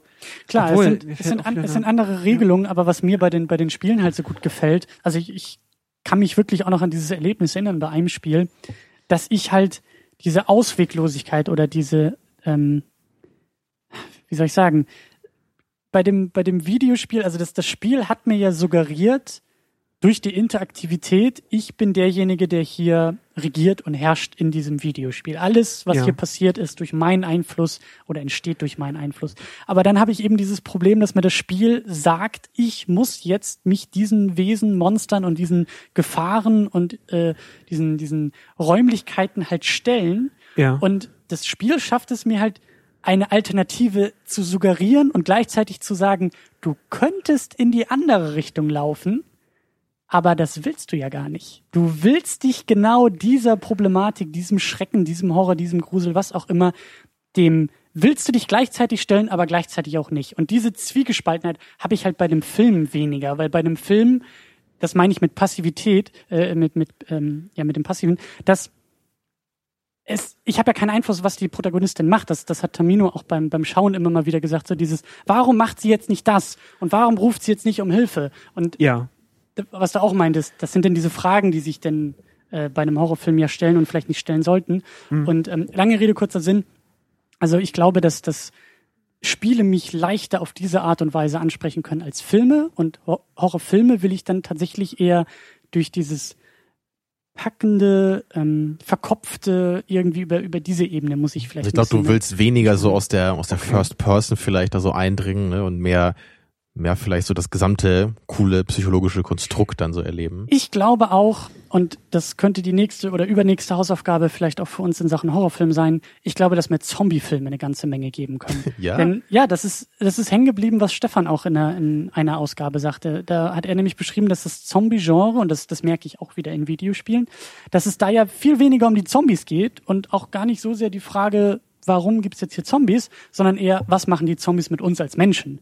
Und was machen sie mit uns als Gemeinschaft und als Gesellschaft? Und wie viel Menschlichkeit kann denn noch im Angesicht von den Untoten überleben? Aber dann verlassen wir gewissermaßen auch wieder so die Ebene des Horrorfilms. Also ich stimme gewissermaßen zu, wenn man sich äh, die Serie The Walking Dead anschaut und auch das Spiel, also dieses dieses Genau. ganz großartige Spiel The Walking Dead äh, äh, näher näher anschaut. Ähm, eigentlich geht es mehr darum um menschliche Interaktion, es ist mehr Drama und die Zombies sind irgendwie die die die kommen gelegentlich mal vor. Sie zeigen, okay, hier ist eine Bedrohung, hier sind Extremsituationen, die dann natürlich dieses Drama, die einen Kontext für das Drama geben. Also Zombie-Filme sind ja meistens auch eher so Endzeitfilme, so glaube ich in erster Linie. Ne? Ja, das kommt auch hinzu. Ja. Ähm, Aber ich glaube, wir müssen das nochmal ein bisschen hier voranschreiten. Wir haben uns hier schon zu sehr am Kaffeekränzchen hier aufgehalten gerade. Wir wollten den Film äh, ja auch nur zwischen. Genau. Also wir sind, glaube ich, jetzt erstmal durch für den ersten Teil der Sendung. Genau, also ähm, nächste Woche können wir auch schon mal erwähnen, wollen wir uns den Film The Grey anschauen mit Liam Neeson und, Und Wölfen. und Wölfen und er puncht irgendwie Wölfe und äh, es sieht auch kälter aus auf dem DVD-Cover, als es hier momentan in Kiel ist. Ja, also hoffentlich wird der Film eine schöne Abkühlung. Darauf wollte ich hinaus, ja. Beim Schauen Ach, des Sehens wünscht hinaus. man sich den Winter wieder herbei. Genau, man wünscht sich einsam in Sibirien zu hocken und von Wölfen angegriffen zu werden. Und dabei Batmans Trainer zu sein. Das wünschst du dir sowieso immer, ne? Ich wünsche mir auch was anderes. Als aber- Superman. Ja. Genau. Ähm, ja, das soweit bis nächste Woche. Alle, die jetzt noch Lust haben, gespoilert zu werden oder den Film kennen oder denen es egal ist, was in dem Film passiert, sondern eher wissen wollen, was wir dazu sagen, die können jetzt dranbleiben. Der Rest äh, holt es nach, wenn der Film geschaut wurde. Jo. Also für die einen bis gleich und für die anderen bis nächste Woche. Sehr gut, ja. Also ab hier übernehmen wir keine Haftung mehr. Let's go. Ja, jetzt. Jetzt ist gut. So, jetzt ausmachen. Jetzt. So wie bei Löwenzahn früher immer, ne? Da hat er auch gesagt, Ja. abschalten. Und rausgehen spielen. Genau. Ja. Das Ende, der Anfang, der Twist und das alles muss jetzt hier diskutiert Ach, es gab wirklich einen Twist, ja? Ja, du, Okay. du hast ja gar nichts mitgekriegt. Dann ich ich würde habe ich- nichts verstanden, nee. Dann würde ich erst einmal eröffnen, vielleicht ist A Tale of Two Sisters nicht wirklich ein Horrorfilm, sondern eher ein psychologisches Drama. Ja. Tja. Ja. Wenn man sich die Horrorszenen nur eingebildet hat, ne, im Film, so, ja, dann sind sie nicht wirklich passiert, also es ist auch kein Horrorfilm. Nee, aber das ist ja auf jeden Fall so der Knackpunkt irgendwie, ne? Weil der, man kann den Film ja eigentlich an bei fast allen Szenen so am Ende eher so auf diese psychologische Weise deuten, okay, die eine Schwester gab's halt nicht und die Stiefmutter gab's auch zum größten Teil des Films eigentlich nicht, weil die alle nur in der Einbildung unserer Protagonistin ähm, da waren. Ne? Aber so ein paar Szenen gab's ja dann doch, ne? zum Beispiel wo wo dieses eine befreundete Pärchen da einmal, also wo diese eine Frau da diese dieses blutige Mädchen unter der Spüle in der Küche sieht, ne? was auch ein ziemlich gruseliger Moment war, wie ich fand. Ja. Ja, also so ein paar Momente waren ja dann doch eher so dieser Geistererscheinung zuzuordnen. Ne? Also irgendwie entscheidet sich der Film da nicht klar, was er jetzt sein will. Ja, also sagen wir es mal so, ich habe den Film mir jetzt schon viermal gesehen und ähm, beim ersten Mal war ich natürlich, wusste ich überhaupt nicht, was da los ist. Und deswegen, ich glaube, so richtig kann man Mhm. den Film erst äh, äh, wahrscheinlich verstehen, wenn man ihn sich ein zweites Mal anschaut, weil man dann ja schon weiß, was am Ende passiert. Ja. Man schaut ihn sich dann nochmal an. Das ist halt so ein Vorteil, wenn man sich solche Filme ein zweites Mal anschaut. Man fängt dann an, wirklich zuzuordnen, okay, wenn das alles lediglich ähm, auf einer, ja, also, also so im Kopf der Protagonistin abs sich abspielt, ähm, wie lassen sich diese folgenden Szenen erklären? Was hat es damit auf sich, damit, damit, damit und so weiter? Also die erste Geistererscheinung, die wir sehen, okay, es scheint wohl eher ein Traum zu sein. Mhm. Ja. Und äh, das an und auch andere Sachen könnte man eventuell der Einbildung zuordnen. Ja, und, und Mhm. wir finden dann eben auch Indizien, die ja dann diesen Twist auch schon ähm, suggerieren können. Also da ist mir zum Beispiel auch Ja. aufgefallen, dass der Vater, als er aussteigt, ganz am Anfang, das sind, also nach dieser äh, Szene in der Anstalt ist das ja so, äh, sind das so die ersten Sätze, die dann, die dann fallen, dass er dann ja zu der einen Tochter auf der Rückbank sagt, steig jetzt aus, also im Singular, und dann gehen, Ja. geht die Tür auf und es kommen zwei Mädchen raus. Ja, und das aber ist was ich auch erst einfach auf so eine flapsige Übersetzung geschoben hatte. ja. Ja. Oder ich dann auch kurz dachte so, warum redet er nur mit einer Tochter? Also ist, ist er mit der anderen jetzt irgendwie, ist da Stress angesagt? Oder deswegen auch diese, diese Theorie von mir, dass vielleicht irgendwie die eine, Mhm. also die, die nicht beide Töchter von ihm sind oder sonst was. Und ähm, aber das ist eben schon das erste Zeichen dafür, dass es eben nur eine Tochter gibt. Ich glaube, kurz zur Klarifizierung, damit man auch versteht, worüber wir hier reden, für diejenigen, die den Film jetzt noch nicht gesehen haben, aber trotzdem weiterhören wollen.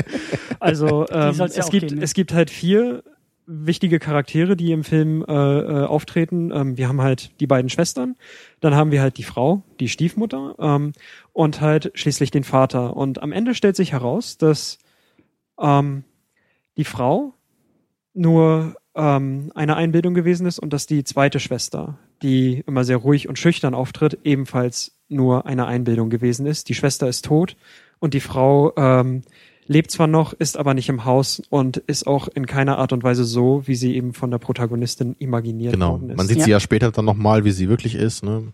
ja, Also das, was sie sich halt vorstellt, ist halt noch eine überzogenere Version dieser Stiefmutter. beziehungsweise eine Projektion von einer, naja, von so einem Stereotyp einer bösen Stiefmutter. Ja.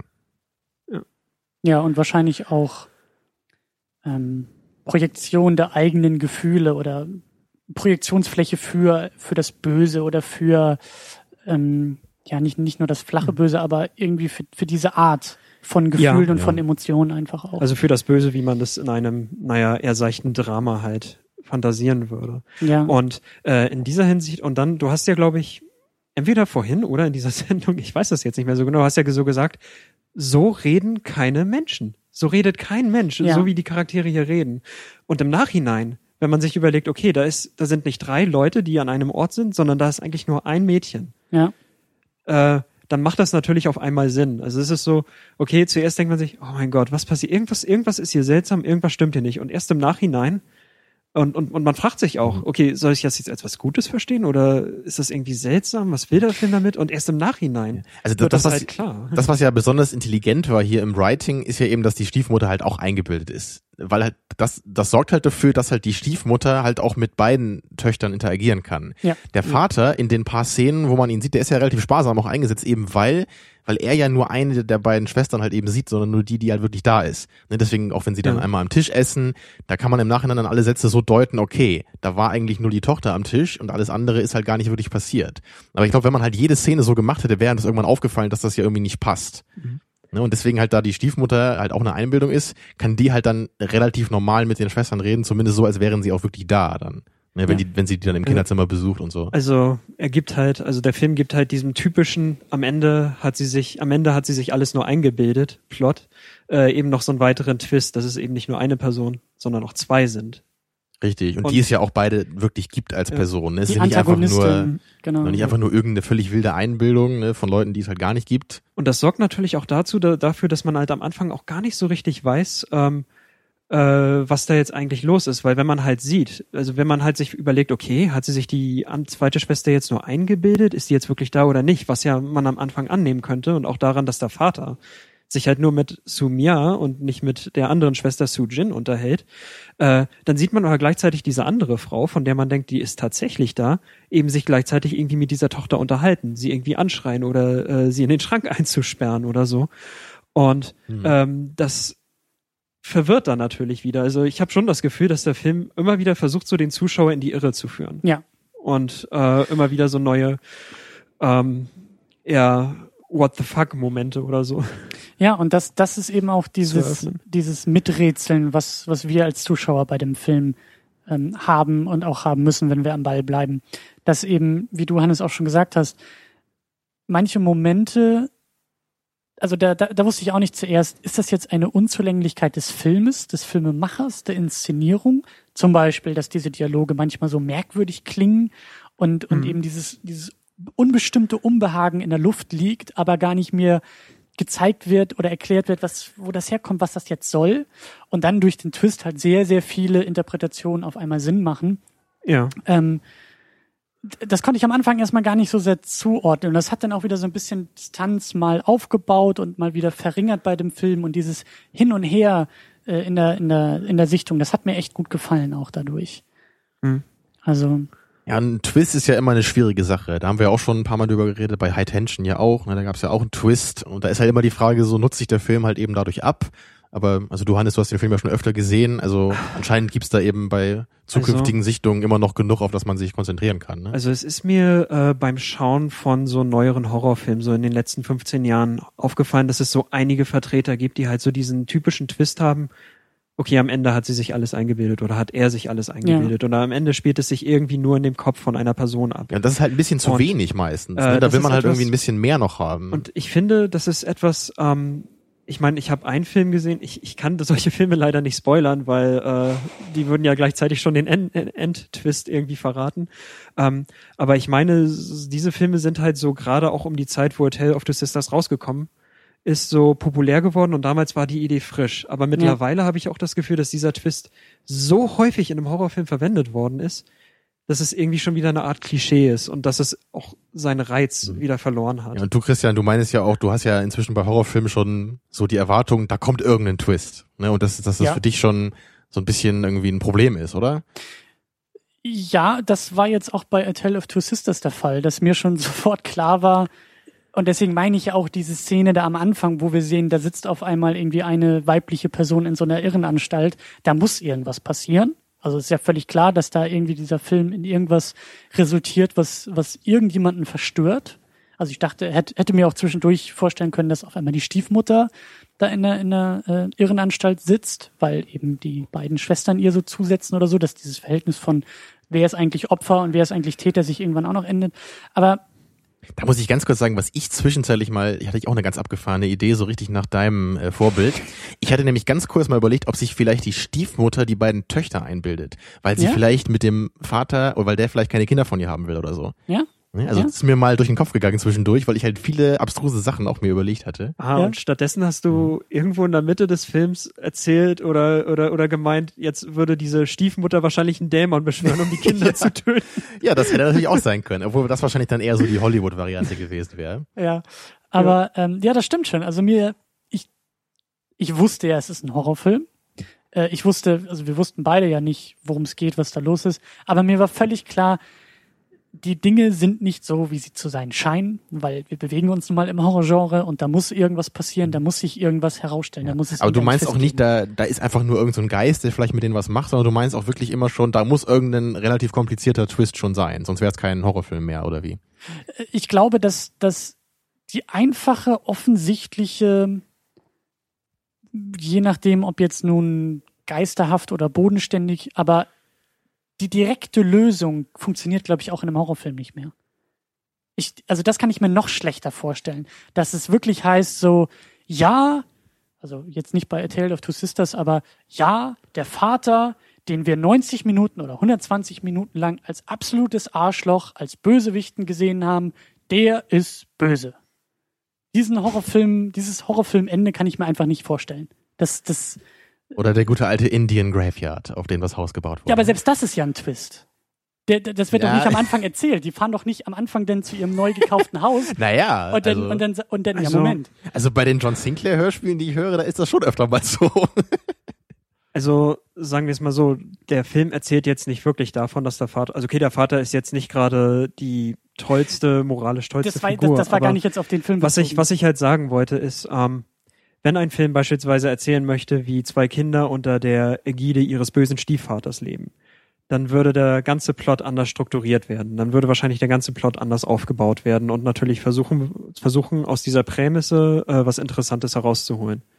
Hier wird natürlich erzählt, okay, wie äh, dieses Psychospiel in ihrem Kopf ab, ab, ab sie, sie sich abspielt und äh, natürlich führt das auch wieder so zu anderen Plotstrukturierungen. Oder sagen wir Ähm. es mal so, dass, dass meine Erwartungen äh, in der Hinsicht sind, glaube ich, auch nicht nur auf Horrorfilme so anwendbar, sondern das, das ist, glaube ich, so vielleicht auch schon im übertragenen Sinne generell der Stand der Dinge in Sachen Drehbüchern. Also bei einem Krimi kann ich mir auch nicht vorstellen, dass heutzutage oder in den letzten zehn Jahren Krimis noch so sehr gemacht werden, wo es wirklich heißt, yep, der Typ in den ersten fünf Minuten, das ist der Mörder. Und jetzt gucken wir uns 120 Minuten an, wie er mordet. Columbo. Da weiß man immer sofort, wer der Killer ist. ja, aber die Zeiten sind, glaube ich, auch vorbei. Und heute Ja, ist es leider. dann auch eher dieses vielschichtige, ist er wirklich der Mörder? Und ja, ich wurde ja nur dazu gezwungen und eigentlich ist die Verschwörung im Hintergrund und also diese Ja. Vielschichtigkeit Oder in sowas Sachen. wie, bei Saw, ne? Gerade beim ersten Teil, da ist ja Genau. auch dann, da, da ist halt, der, dann, dann denkt man, man hat Ja. den Täter gefunden, aber er war halt auch nur eine Spielfigur Diese- des anderen diese- Täters. Diese gezwungene Cleverness, dass es, dass es am Ende eben doch noch irgendeine Wendung geben muss in den letzten paar Minuten, die alles andere vorher in Frage stellt und ein ganz anderes Licht auf die Geschehnisse äh, wirft, die erwarte ich mittlerweile eben besonders bei Horrorfilmen. Ich weiß nicht warum, aber äh, vielleicht sind wir da auch schon wieder in Klischee-Territorium und das Also- ist für mich ein Klischee des Horrors. Johannes, wie siehst du das denn? Du als Horrorfilm-Fan, du hast ja bestimmt viel mehr Horrorfilme gesehen als wir. Also ist das bei dir auch schon so eine Erwartung, dass du denkst, so Horrorfilm, da kommt bestimmt ein Twist? Ähm, also, ich bin nicht sicher, ob ich unbedingt gleich auf einen Twist oder so aus bin. Also, wenn ein Horrorfilm halt tatsächlich so strukturiert ist, dass er ein bestimmtes Geheimnis ist. Wenn du dir beispielsweise, ja, jetzt eben bei, bei A Tale of Two Sisters, wenn wir hier sehen, okay, wir wissen nicht so richtig, was vor sich geht. Wir müssen enträtseln, was vor sich geht. Dann, äh, äh, weiß ich schon, es wird ein Twist kommen. Aber, und, äh, wenn ich merke, okay, ein Twist kommt, gut, äh, dann warte ich bis dahin einfach mal ab, nützt vorher erst einmal nichts und ich fange erst einfach mal an, so die ganzen Versatzstücke, die da so der Film mir auftut, irgendwie in einen Zusammenhang zu bringen, um Ja. zu verstehen, okay, äh, worauf will der Film hin? Welche Option ha hat jetzt Mhm. dieser Film, diesen Plot weiterzuführen? Welche Möglichkeiten ergeben sich? Wenn gerade dann irgendwelche Fehler oder irgendwelche Logiklücken plötzlich erkennbar werden, ist das natürlich ganz schrecklich. Mhm. Ähm, ja, und ich, ich, ich weiß nicht, wahrscheinlich bin ich ein bisschen, wahrscheinlich bin ich ein bisschen taub dem gegenüber, weil ich merke, okay, ja, ein Twist kommt, wenn er kommt. Mitunter überrascht es mich, mitunter ist es sehr vorhersehbar. Mhm. Ähm, äh, ich glaube, ich, ich habe mir den Film einmal zusammen noch mit einem anderen Kumpel angeschaut und der hat, glaube ich, gesagt, ähm, auch weil er ein bisschen Angst bei dem Film hatte, so, äh, Alter, wenn sich, wenn sie sich diese Schwester jetzt nur einbildet, dann kotze ich. oder so, weil es halt Also, oh, irgendwie oh. tatsächlich ein bisschen, Durfte er das dann auch wegmachen oder war das nur eine leere Drohung? ja, er hat, er ist nach draußen gegangen. Und nee, aber ähm, ja, also manchmal, manchmal sind diese Twists halt zu erkennen, aber mitunter halt auch nicht. Also ich, ich, ich, ich weiß nicht. Es ist jetzt so eine Frage, über die habe ich noch nie so richtig nachgedacht. Also ich muss da nochmal sagen, ich glaube, du Christian, du hast da ein engeres Verständnis von dem Wort Twist als ich. Also Twist ist für mich sowas wie bei Sixth Sense oder High Tension, wo man am Ende erfährt, okay, das war alles ganz anders, was wir gesehen haben. Mhm. Also sowas wie, da ist ein Indian Graveyard unter meinem Haus gewesen und deswegen gibt's hier Geister. Das ist für mich jetzt nicht unbedingt ein Twist, sondern eher eine Erklärung für den Horror. Also ich glaube, ich würde das ähm, so differenzieren. Und ich, natürlich würde ich bei einem Horrorfilm immer eine Erklärung erwarten, jetzt irgendwie, warum da jetzt irgendwie Geister sind und nicht einfach nur, da ist jetzt irgendein Geist und deswegen werden die angegriffen. Aber das ist jetzt für mich nicht gleich ein Twist, weil ein Twist ist ja eher auch so die, dass da eine große Fallhöhe ist, ne? Wenn man entweder sagt, so okay, das ist alles völlig blöd oder unglaublich intelligent. Richtig, aber je nachdem, wo dieser Graveyard im Film positioniert wird, wenn er in den ersten zwei Minuten positioniert wird als Prämisse oder als als Klischee, was bedient wird, ist es kein Twist. Aber wenn der ganze Film darauf hinsteuert, dass in den letzten zehn Minuten erst bekannt wird, dass es tatsächlich ein Indian Graveyard war. Oder Aber das ist kein Twist, glaube ich, wenn man das Wort richtig benutzt. Also meiner, meinem Verständnis nach. Twist, ein Überraschen, eine überraschende Wende im Plot. Und das kann auch der Indian Graveyard sein. Also das ich meine, kann ich- auch als Twist eingesetzt werden. ich weiß jetzt nicht, wie das Es Wort halt absolut eben- richtig heißt, aber für mich bedeutet Twist eigentlich immer, dass ich den, den Film, wenn ich ihn jetzt nochmal sehen würde, immer Richtig. weiß, diese Szene ist eigentlich was ganz anderes, Ja, als ich dachte. ja, wir Und nicht reden einfach nur, ich weiß nicht, was der Grund für diese übernatürlichen Erscheinungen Ja, ist. aber das Problem ist, wir reden jetzt gerade über einen Film, den es gar nicht gibt. ähm, Weil ich stelle mir tatsächlich einen Film so vor, der uns etwas zeigt und dann in den letzten zehn Minuten stellt sich raus, oh, es war doch ein Indianerfriedhof und deswegen müssen wir die Erlebnisse aus den vorherigen 90 Minuten ganz anders interpretieren. Dann ist es ein Twist. ja, ich hatte jetzt eher nur gedacht, so, deswegen sind die Geister jetzt halt da. Ne? Nee, deswegen eher im Sinne von, deswegen sind es tatsächlich Geister.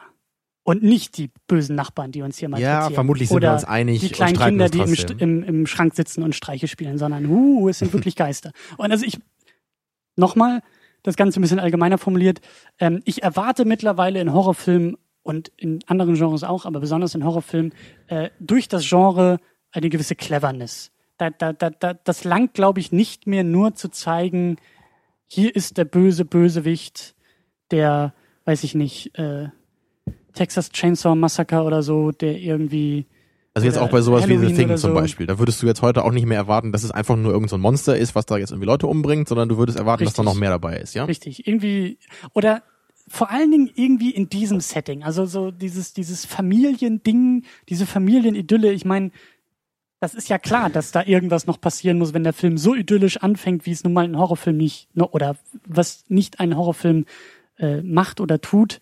Oder es bleibt eben nicht in dieser idyllischen Stimmung, sondern da muss noch was kommen. Und irgendwie, ich weiß nicht, vielleicht bin ich dafür irgendwie auch, vielleicht ist es den Filmen auch unfair gegenüber, aber es ist halt schwierig, dann die Filme wirklich noch manchmal genießen zu können. Weil, so wie du gesagt hast, dein Kumpel hat das ja auch nicht von irgendwoher gesagt. Er wird auch irgendwie das Gefühl gehabt haben, irgendwas muss hier noch, irgendwas ist hier anders, irgendwas ist hier, ist hier äh, auf einer ganz anderen Ebene, die ich nur spüren kann, aber noch nicht benennen kann. Ich pick mir einfach mal das Offensichtlichste raus. Klar, die eine Schwester ist eingebildet. So, das ist, ich weiß nicht. Das ist einfach so eine Sache, die, die, Ja, ich meine, weil äh, Filme, die einen solchen Plot haben ähm, und wo am Ende eben dieser Twist ist, äh, die sind ja schon auf eine bestimmte Art und Weise strukturiert, dass sie auf etwas hinauslaufen. Und ähm, das muss man sich nicht bewusst machen. Mitunter spürt man das halt schon, wenn man mehrere Filme solcher Art gesehen hat. Und man merkt dann natürlich auch, oh, okay, könnte jetzt sein, dass das kommt. Kann aber auch nicht sein. Es könnte auch ganz anders sein. Also die Sache mit Ja. einem Twist ist ja auch, äh, es kann irgendwie etwas sein, was du schon von weit her hast kommen sehen.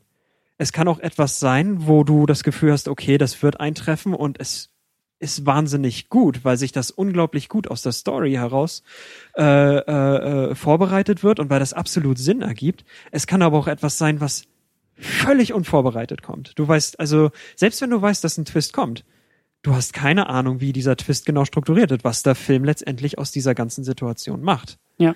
Das weißt du erst, wenn du den Film, naja, zu Ende gesehen hast. Und das hat mich hier jetzt eben nicht ganz so gut gefallen, dass eben tatsächlich die Schwester äh, imaginiert, eingebildet war.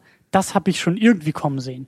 Dass dann aber die Stiefmutter auch noch äh, nur eine Einbildung, eine Vorstellung ist, das hat mich dann doch wieder ein bisschen überraschen können. Aber da waren wir dann ja schon schon Twist on top of a Twist. Ja, das ist ja in etwa das, was ich glaube ich vorhin gesagt habe, dass halt der Versuch, dass, dass der Film versucht eben genau dieses, ja, am Ende bildet sie sich alles ein, eben nochmal einen weiteren Twist hinzuzugeben. Genau, und, und das ist nämlich Ja. auch mein Problem, glaube ich, dass ähm, diese, diese Möglichkeiten für Twists in Horrorfilmen auch schon alle tausendmal durchdekliniert wurden. Also Ja. dieses, sie bildet sich alles nur ein oder sie wacht eines Morgens in der Irrenanstalt auf und der ganze Film war nur eine Einbildung und äh, weiß ich nicht, da sind die Medikamente irgendwo im Schrank und also diese, ich, der Twist will mich ja überraschen. Ja. Und ich glaube, dass er in einem Horrorfilm große Schwierigkeiten hat, mich überhaupt noch zu überraschen, weil ich das Gefühl habe, das ist so oft schon durchdekliniert und böse High Tension, können wir auch noch mal spoilern an dieser Stelle, ja, der Bösewicht oder die Bösewichtin oder wer das, nee, Also- der, die Bösewichten gab's gar nicht, weil das war Genau. unsere Protagonistin so. Ich fand's halt schon gut gemacht da, aber die War's Idee an auch. sich war natürlich jetzt nicht überaus brillant oder so, ne? Genau. Nur die Also, Umsetzung war gut. Das würde ich, das, das würde ich, glaube ich, unterstreichen. Also ich meine, mitunter haben Filme irgendwie einen flauen Twist. Äh, dann sind sie gegen Ende halt nicht so überzeugend. Aber wenn die Szenen, die sie bis dahin irgendwie ge, äh, äh, die, die der Film halt bis dahin so kreiert hat und uns äh, präsentiert hat, äh, wenn die richtig gut sind, wenn die irgendwie auch Themen ansprechen, mit denen ich mich identifizieren kann oder wo ich denke, okay, äh, hier war ich, hier war ich wirklich aufgeregt oder hier war ich wirklich schockiert, je nachdem, was das für Filme sind, das muss ja nicht nur ein Horrorfilm sein, ähm, dann stört das mein Filmvergnügen nicht. Es sei dann, dieser Twist ist völlig haarsträubend und an den Haaren herbeigezogen. Wenn das der Fall ist, Ja. dann kann das das Filmerlebnis Da ruinieren. kann man Aber sich natürlich dann immer drüber wenn streiten, es, ne? wenn es ein berechenbarer Twist ist, der aber einfach Sinn macht, habe ich damit überhaupt kein Problem. Also bei, bei einem Film wie Identity zum Beispiel, da ist es für mich am Ende halt so gewesen, so, ach so, die ganze Story war völlig belanglos, weil es sich alles nur eingebildet worden ist. So, okay, brauche ich nie wieder gucken. Ne, weil das war halt nicht so wie hier, dass halt Teile nur eingebildet waren, ne, und dass man halt immer darüber überlegen muss, was heißt das eigentlich und, und was für tolle Momente kommen da äh, durch zustande und nicht einfach so, übrigens, alle Sachen, die du dich gefragt hast, sind irrelevant, weil nichts existiert ist und deswegen macht es halt auch alles nicht so richtig Sinn. Okay. Ja, tolle Auflösung so. Da ne? würde ich auch wieder leicht widersprechen, aber wir reden heute nicht über Identity, glaube ich. Sehr gut, Nee. Ja. sehr gut. Ja, du versuchst die Diskussion. Äh, wo wir Schiene allerdings noch, wo, jetzt, jetzt könnten wir allerdings noch kurz ähm, auf den anderen Aspekt des Films eingehen, und zwar das mit den Geistern. Und zwar diesen Ja. zwei bestimmten Szenen, die äh, sich nicht in diesen, ja, am Ende hat sie sich alles eingebildet, Plot so richtig integrieren lassen, beziehungsweise nicht ohne so ein bisschen Umdenken halt äh, zu machen. Und zwar, es gibt halt eben zwei Szenen. In der ersten Szene, das ist eben, da war ein Geist unter der Spüle.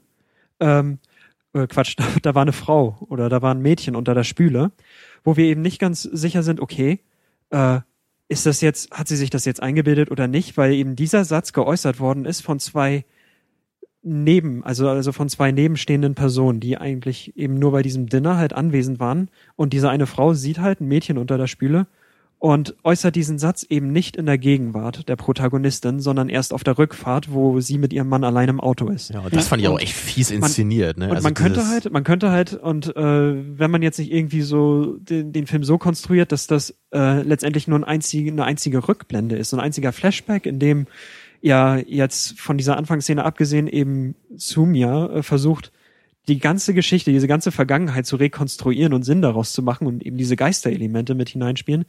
Wenn äh, man das nicht macht, dann muss man irgendwie wohl davon ausgehen, äh, dass das entweder eben tatsächlich Geister sind, die in diesem Haus anwesend sind, oder äh, dass das zumindest eine Szene ist, die sich nicht in diesen anderen Plot, Ja. wo sie sich alles eingebildet hat, integrieren lässt. Also der Geist der toten Schwester ist es ja dann Ja. wahrscheinlich, ne? Und ganz am Ende gibt's ja die andere Szene, wo ja dann auch die Stiefmutter, ne, also die, die wirkliche Stiefmutter, die dann später auch noch ins Haus kommt, dann ja wirklich auch umgebracht wird von dem Geist der toten Schwester. Wenn es Ja. denn so passiert ist. Ne? Aber auch da, also ich, ich finde das interessant, dass da der Schnitt äh, ein bisschen eigenartig sind, denn diese Szene wird halt umrahmt äh, von so einer Einstellung, wie wir halt Sumia in der Irrenanstalt sehen, wie sie auf dem Bett liegt und äh, äh, vor sich her starrt. Also man könnte das tatsächlich so, so sehen, auch so, dass sie sich das auch wieder imaginiert oder so. Aber Mhm. ja, ähm, so richtig sicher wissen wir das nicht. Der Film Ja. macht da nicht wirklich etwas explizit. Also ich habe die Szene eher so interpretiert, weil sie auch so den Namen ihrer Schwester murmelt, dass sie einfach gerade so spürt, dass in dem Haus der Geist ihrer Schwester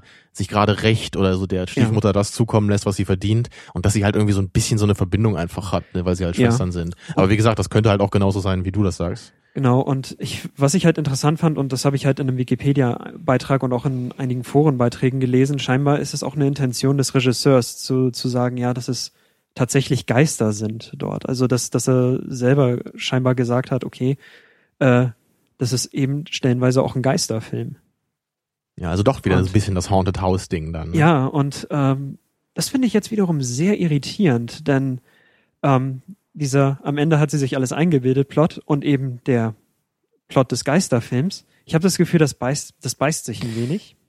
Also ich würde nicht sagen, dass es sich halt widerspricht, aber es ist einfach nur merkwürdig, dass halt eben beides drin ist. Ne? So eher einfach von der Intention des Films her. Also es, es würde ja schon Sinn machen, dass einfach dann eben der Geist ihrer Schwester halt da ist, obwohl sie, oder naja, und, und sie sich halt gleichzeitig ihre Schwester eben auch einbildet. Aber es wäre halt einfach nur komisch, dass eben beides in diesem Haushalt passiert. Ne? Also wir haben halt, äh, ich, ich würde gern noch das erklären, was ich vorhin, äh, also was ich dir vorhin auch schon versucht habe zu erklären. Ähm, wir haben halt hier so zwei verschiedene Formen von Horrorfilmen. Wir haben einerseits so einen psychologischen Horrorfilm und andererseits einen tatsächlich so supernatural Horrorfilm, also wo wir halt mit äh, Elementen konfrontiert sind, die wir nicht erklären können. Beim psychologischen Horrorfilm sehen wir eventuell Sachen, die sich unserem Verstand entziehen, aber am Ende wird das alles zurückgeführt auf äh, die Psyche des Menschen das, und äh, die Macht der Einbildungskraft. Und das ist vielleicht am Ende lediglich auf eine gespaltene Persönlichkeit oder äh, eine Form von Wahnsinn zurückzuführen ist. Und andererseits haben wir halt äh, den Geisterfilm, wo wir eben tatsächlich mit Dingen konfrontiert sind, die wir nicht erklären können. Und äh, wenn wir jetzt beim psychologischen Horrorfilm am Ende so etwas haben, okay, am Ende ist es eben so diese Macht der menschlichen Psyche, die sich etwas einbilden kann. Aber gleichzeitig ist es eben etwas, das tatsächlich möglich ist. Dann ist es ein bisschen merkwürdig, gleichzeitig noch anzunehmen, oh ja, es gibt nebenbei noch Geister. genau das, ja. Ja, ist irgendwie und bei einem merkwürdig. Geisterfilm ist es natürlich auch so, wenn gleichzeitig so ein rationalisierendes Prinzip von dem psychologischen Horrorfilm noch dabei ist, äh, dann schwächt das auch wieder so diese Macht von Geistererscheinungen, beziehungsweise ruft halt auch so eine leichte Irritation hervor. Und ähm, Ja, ist mach das, du erst mal weiter. ist das, ist das, ist das wirklich so bei euch? Hat euch das wirklich so sehr irritiert, dass diese Elemente nebeneinander in einem Film existieren? Also jetzt eher so im Nachhinein. Aber es ist halt schon. Das geht mir, das geht mir nämlich auch so, dass, dass ich während des Films und als sich dann auch das alles so aufschlüsselt und so langsam äh, erklärt wird, da habe ich, habe ich diese, diese Dualität irgendwie äh, gar, gar nicht so sehr Ja, erkannt. mein erster Gedanke war halt einfach auch, okay, da ist einfach irgendwie der Geist von, ich weiß nicht, hat sie irgendwie eine dritte, Schwester gehabt, die irgendwie gestorben ist, oder ist das irgendwie die junge Mutter vielleicht, ne, die sich für sie rächt oder so, dass einfach so ein Geist da ist und dass das einfach alles erklärt, was da passiert, ne? Und dann später war es ja dann so, okay, es war alles Einbildung, aber so die paar Szenen bleiben halt über, die nicht erklärt wurden auf diese Weise. Und deswegen wirkt es halt am Ende nicht so hundertprozentig stimmig. Vielleicht ist es auch, kommt es bei mir auch daher, dass ich kein Problem damit habe, dass diese Szenen, wenn man sie als Geisterszenen interpretiert, eben immer noch unerklärlich bleiben. Also ganz platt gesagt, ich habe kein Problem damit, dass es keine rationale, natürliche Erklärung für diese Szenen gibt, sondern oder für diese Schreckmomente gibt oder für diese Wesen unter der Spüle gibt. Das muss man mir nicht erklären. Also da würde ich eher sagen, äh, egal woher das kommt und warum das jetzt da ist, ist doch, ist doch viel wichtiger, was macht das in dem Moment mit den Personen, die Hm. das erleben. Aber es muss ja schon irgendwie alles Sinn ergeben im Nachhinein. Man will ja, dass der ganze Muss Film sich das? nach dem Twist so vernünftig zusammenschließt. Also Ja. ich will das eigentlich immer. Aber ich frage mich das jetzt ernsthaft. Muss, muss es mir überhaupt erklärt werden? Muss mir überhaupt erklärt werden, wo der Grund für all diese schrecklichen Momente sind? Man hat halt immerhin zwei Möglichkeiten, die man sich überlegen kann. So ist nicht völlig so im leeren Raum. Aber ich mag halt schon gerne, wenn mir dafür eine Möglichkeit, also eine, Also- eine eindeutige Möglichkeit gibt am Ende. Ein interessanter Punkt. Ähm, bevor ich heute zu euch gekommen bin, habe ich noch mal ein bisschen nachgeschaut und äh, habe mich ein bisschen, ich habe versucht, mich ein bisschen so über äh, ja, das Genre dieser Geisterfilme und auch über so diesen mythischen Hintergrund ein bisschen zu informieren und eben auch über den Film selbst. Und ich habe da so ein psychologische, so eine psychologische Interpretation des Films oder eine psychoanalytische. Ich weiß das jetzt nicht so genau, aber ich kann es, ich, also wir können es halt anschließend noch mit einfügen als einen Link, Mhm. ähm, wenn ich es finde. Ähm, also ich habe das halt gelesen und da wird halt auch so gesagt, also gerade diese beiden Szenen, die mir als Störkörper auch in dem Film aufgefallen sind, weil ich merke, okay, äh, diese Schiene, wo wir versuchen, aus allem Sinn zu machen und alles irgendwie zu erklären, äh, diese Szenen lassen sich halt nicht einordnen. Und genau diese Szenen hat dieser Typ halt auch äh, äh, genannt als eben die Szenen, ähm, die quasi die andere Interpretation des Films als eben so, sie hat sich alles eingebildet, äh, unterlaufen. Und Ja. er meinte so am Ende, dass es ähm, ja wahrscheinlich so eine Art Hitchcock-Anleihe sei, wo es immer so Ambivalenzen gibt, wo der Film sich nie auf eine Interpretation einlassen möchte. Dass der Film eben quasi äh, darauf hinaus möchte, äh, äh, sich einer reinen Interpretation der dortigen Geschehnisse zu widersetzen. Ja. Und, Ja, aber bei ähm, Hitchcock vor ist ja eigentlich schon alles relativ deutlich am Ende, oder? ich meine, als ich, äh, ich habe ja gesagt, okay, es, es, es würde sich ein bisschen beißen und äh, diese Phänomene würden halt vor dem sehr realistischen, psychologischen Horrorplot ähm, äh, nicht ganz Sinn ergeben. Und ähm, das als Interpretation beziehungsweise diese Deutung des Films, okay, die kann ich natürlich auch akzeptieren dann. Finde ich aber auch ganz gut. Ähm, ich glaube, dass, dass du uns durch diese äh, mehreren Sichtungen auch ein bisschen was voraus bist, weil ich kann nur sagen, dass der Film für mich komplett ähm, unerklärlich war in der Sichtung. Ja, Bis ja, weil ich ja das Ende und den Twist ja nicht wusste und glaube ich erst bei der nächsten Sichtung, Sichtung diese, diese beiden Geisterszenen so sehr als Fremdkörper auch herausfallen werden, wenn man eben weiß, wie der Rest, Hm. wie, Also, wie der das das finde ich aber echt ist. interessant. Also bei mir war es am Ende einfach so, äh, woher wusste denn dieses andere Pärchen jetzt oder wieso haben die da einen Geist unter der Spüle gesehen? Das war halt meine erste Frage nach dem Ende des Films. So, wieso wurde das nicht erklärt? Und wenn mir das halt nicht erklärt wird, dann ist, der, ist das halt ein Fehler des Films. Das also, weiß ich eben nicht. Also so empfinde ich das halt einfach. Also diese, diese psychologische Komponente, die macht ja einfach Sinn am Ende und die muss ja auch da gewesen sein. Die Schwester wurde sich, hat sie sich halt eingebildet. Und dieses andere Element, das, das wirkt halt für mich wirklich so ein bisschen so, wie du sagst, Hannes, dass halt im Nachhinein einfach diese andere Möglichkeit noch da rein sollte, um den Film halt irgendwie ein bisschen ambivalenter noch erscheinen zu lassen. Und das finde ich halt eigentlich so nicht gut, weil wenn, dann hätte man das halt wirklich so aufziehen müssen, dass sich der ganze Film in jedem Detail entweder auf dieser psychologischen oder auf dieser übernatürlichen Ebene deuten lässt. Und nicht nur, dass man sagt, es war auf jeden Fall die Einbildung, möglicherweise plus Geist oder minus Geist. Also ich muss dazu sagen, ähm, also zwei Punkte. Zum einen habe ich auch das Gefühl, dass dadurch, dass der Film aus Südkorea kommt und ich sowieso in vielen kleinen Momenten und in kleinen Details sowieso verwirrt zurückbleibe, weil ich sie nicht deuten kann, weil ich, weil ich kulturelle Eigenarten und, und, und Muster und, und alltägliche Dinge ja nicht kenne und nicht verstehe und dadurch schon so ein bisschen irgendwie im Dunkeln gelassen werde, woher das jetzt kommt und was diese Szene sollte, ist mir das nicht so sehr aufgefallen. Aber andererseits ist eben auch, ja, da ist irgendwie ein Geistermädchen unter der Spüle, aber das erklärt uns ja auch immer noch nicht, warum dieses Pärchen überhaupt da war und was da mit der Frau passiert ist und warum die dann wieder nach Hause gefahren sind. Also diese ganze Szene fällt komplett raus. Da ist für mich das kleinste Problem, dass da ein Geist unter der, unter der Spüle aber wenn jetzt plötzlich ein Dinosaurier aufgetaucht wäre in einer Szene, hättest du dich auch immer gefragt, wo kam der Dinosaurier her oder nicht? Und das würde dich auch, auch stören, wenn es nicht erklärt Ja, worden wäre. Okay, aber bei dem Horrorfilm habe ich das Gefühl, er will mich doch erschrecken. Das Mädchen ist da, um mich zu erschrecken. Aber es, es soll dich halt verstören mit Sinn und nicht einfach nur erschrecken, weil ersch- erschrecken kann Mhm. jeder immer. Das ist einfach.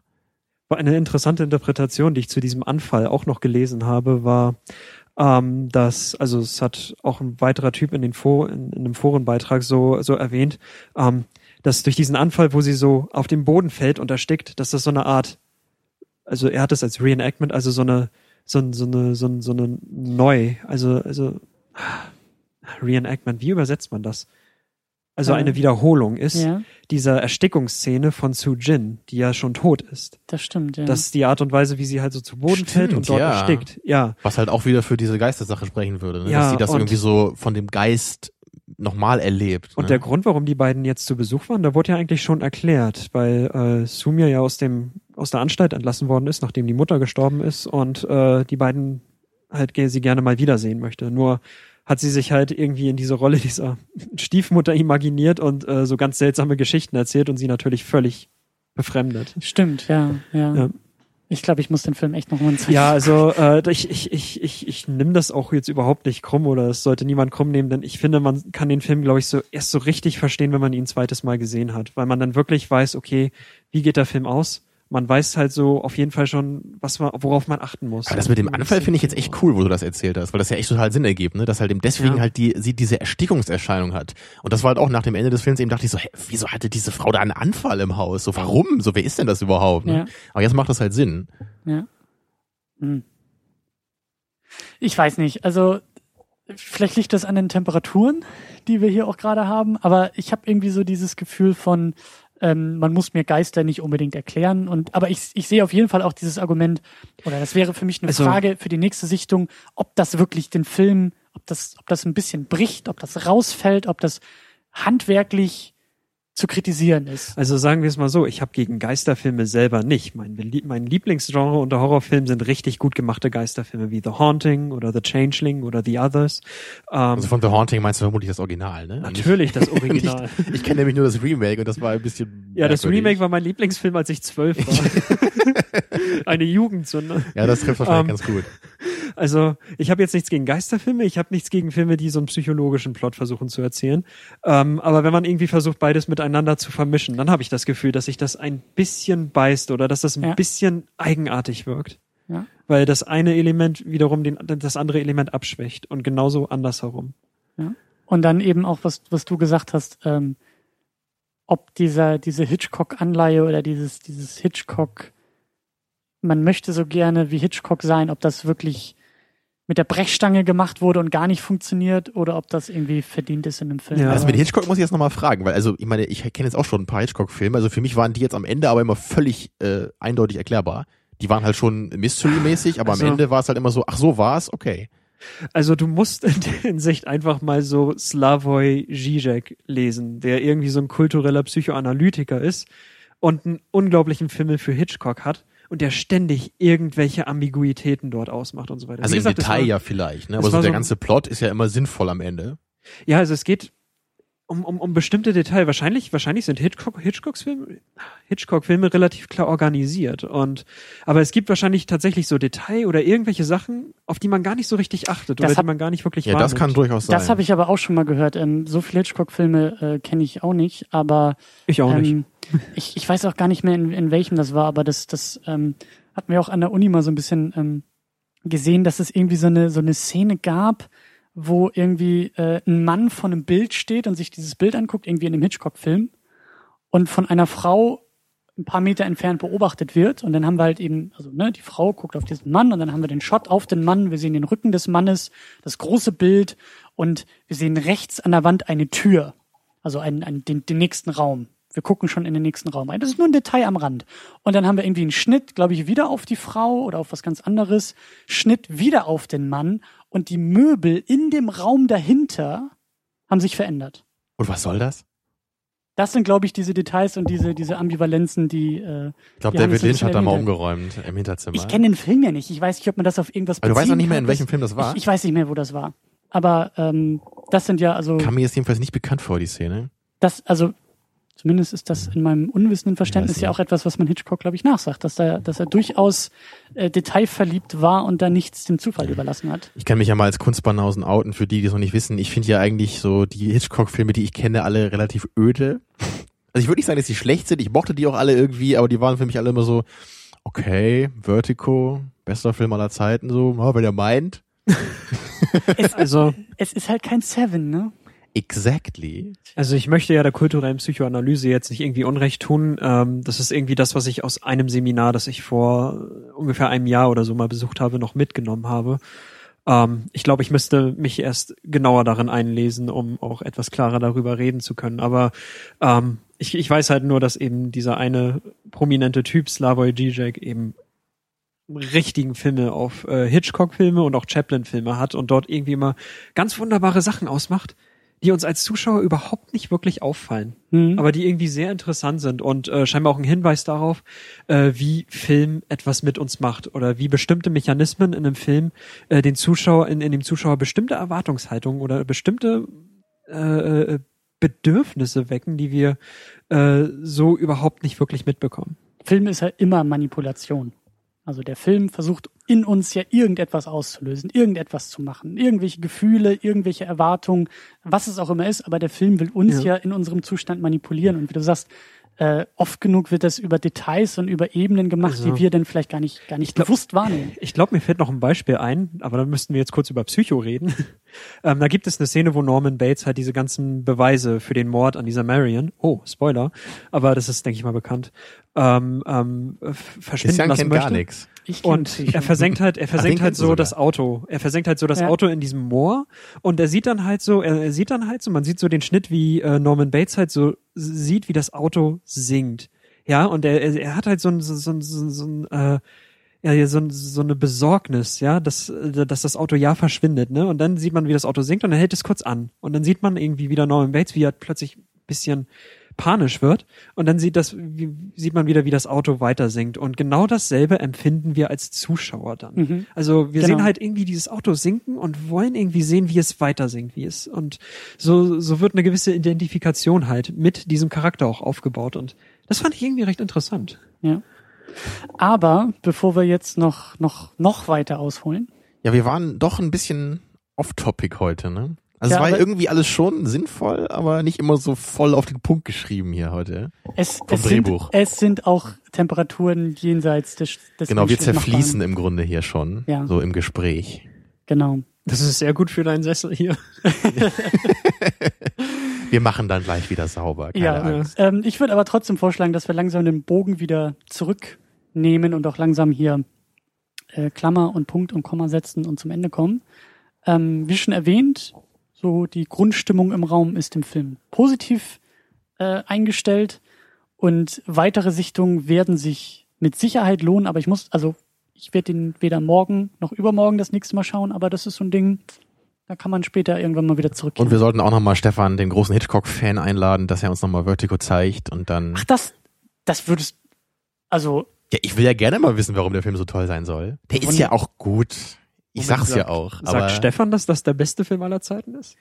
Nee, das weiß ich gar nicht. Aber ich weiß nur, dass Stefan ein großer Hitchcock-Fan ist. Aber es wurde doch mal online abgestimmt, wie das hier alle zwei Wochen gemacht wird, was der beste Nee, Film aller Zeiten ist. nicht ne? nur online, sondern Vertigo wird irgendwie, ich weiß nicht, von irgendeiner Publikation oder auf jeden Fall aus Hollywood über Regisseure und, und also ich glaube hauptsächlich Regisseure sind das, die irgendwie jedes Jahr so eine, so eine Liste erstellen. Und das war eben ganz, ganz lange Citizen Kane als bester Film aus dieser Liste resultiert. Ja. Und jetzt ist es irgendwie mittlerweile Vertigo.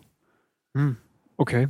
Also kann man halt, kann man halt so hinnehmen. Ich meine, das ist ja, das ist ja auch das, was Tamino, Ja, glaube ich, nicht Apocalypse so ganz, Now ist natürlich nicht so gut wie Vertigo. Nee, nee, nee, gar was nicht. Tamino ja nicht so ganz, Apocalypse Now, ist das dieser Trash-Film? Ja, klar. Ja. Mhm. was, was, du hängst dich ja viel zu sehr an diesen Listen immer auf, aber das ist auch ein Thema für äh, vielleicht weitere Ausgaben. Mhm. Mhm. Äh, ja, Du kommst auch gleich auf meine Todesliste. ich bin da noch nicht drauf. Ich dachte, ich stehe da ganz Nein, oben. doch, du stehst, du bist ein bisschen runtergerutscht inzwischen. Ja, Nixon ist wieder vor dir, aber äh, nee, Nixon war doch auf Homers Todesliste, oder? Ist er nicht schon tot? Ja, ich weiß nicht, aber irgendwie in irgendeiner Folge von den Simpsons sieht man doch mal Homers Todesliste. Da waren sehr einige, äh, einige sehr interessante Persönlichkeiten drauf. Und bei Ah. dir steht ganz oben Lars von Trier. Natürlich, natürlich. Wer sonst? Ja. Gut, äh, in diesem Sinne, Das musst du mir nach der Sendung nochmal erklären.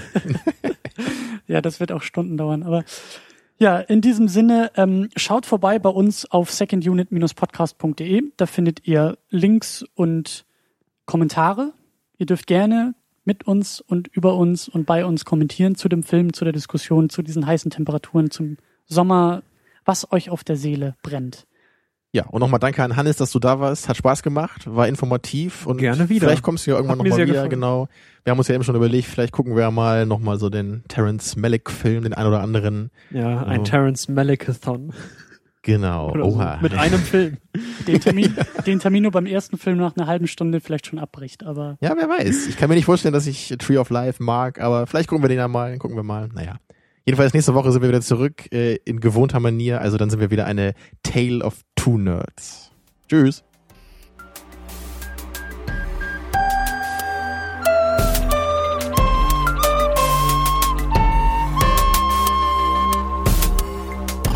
Second Unit. Second unit.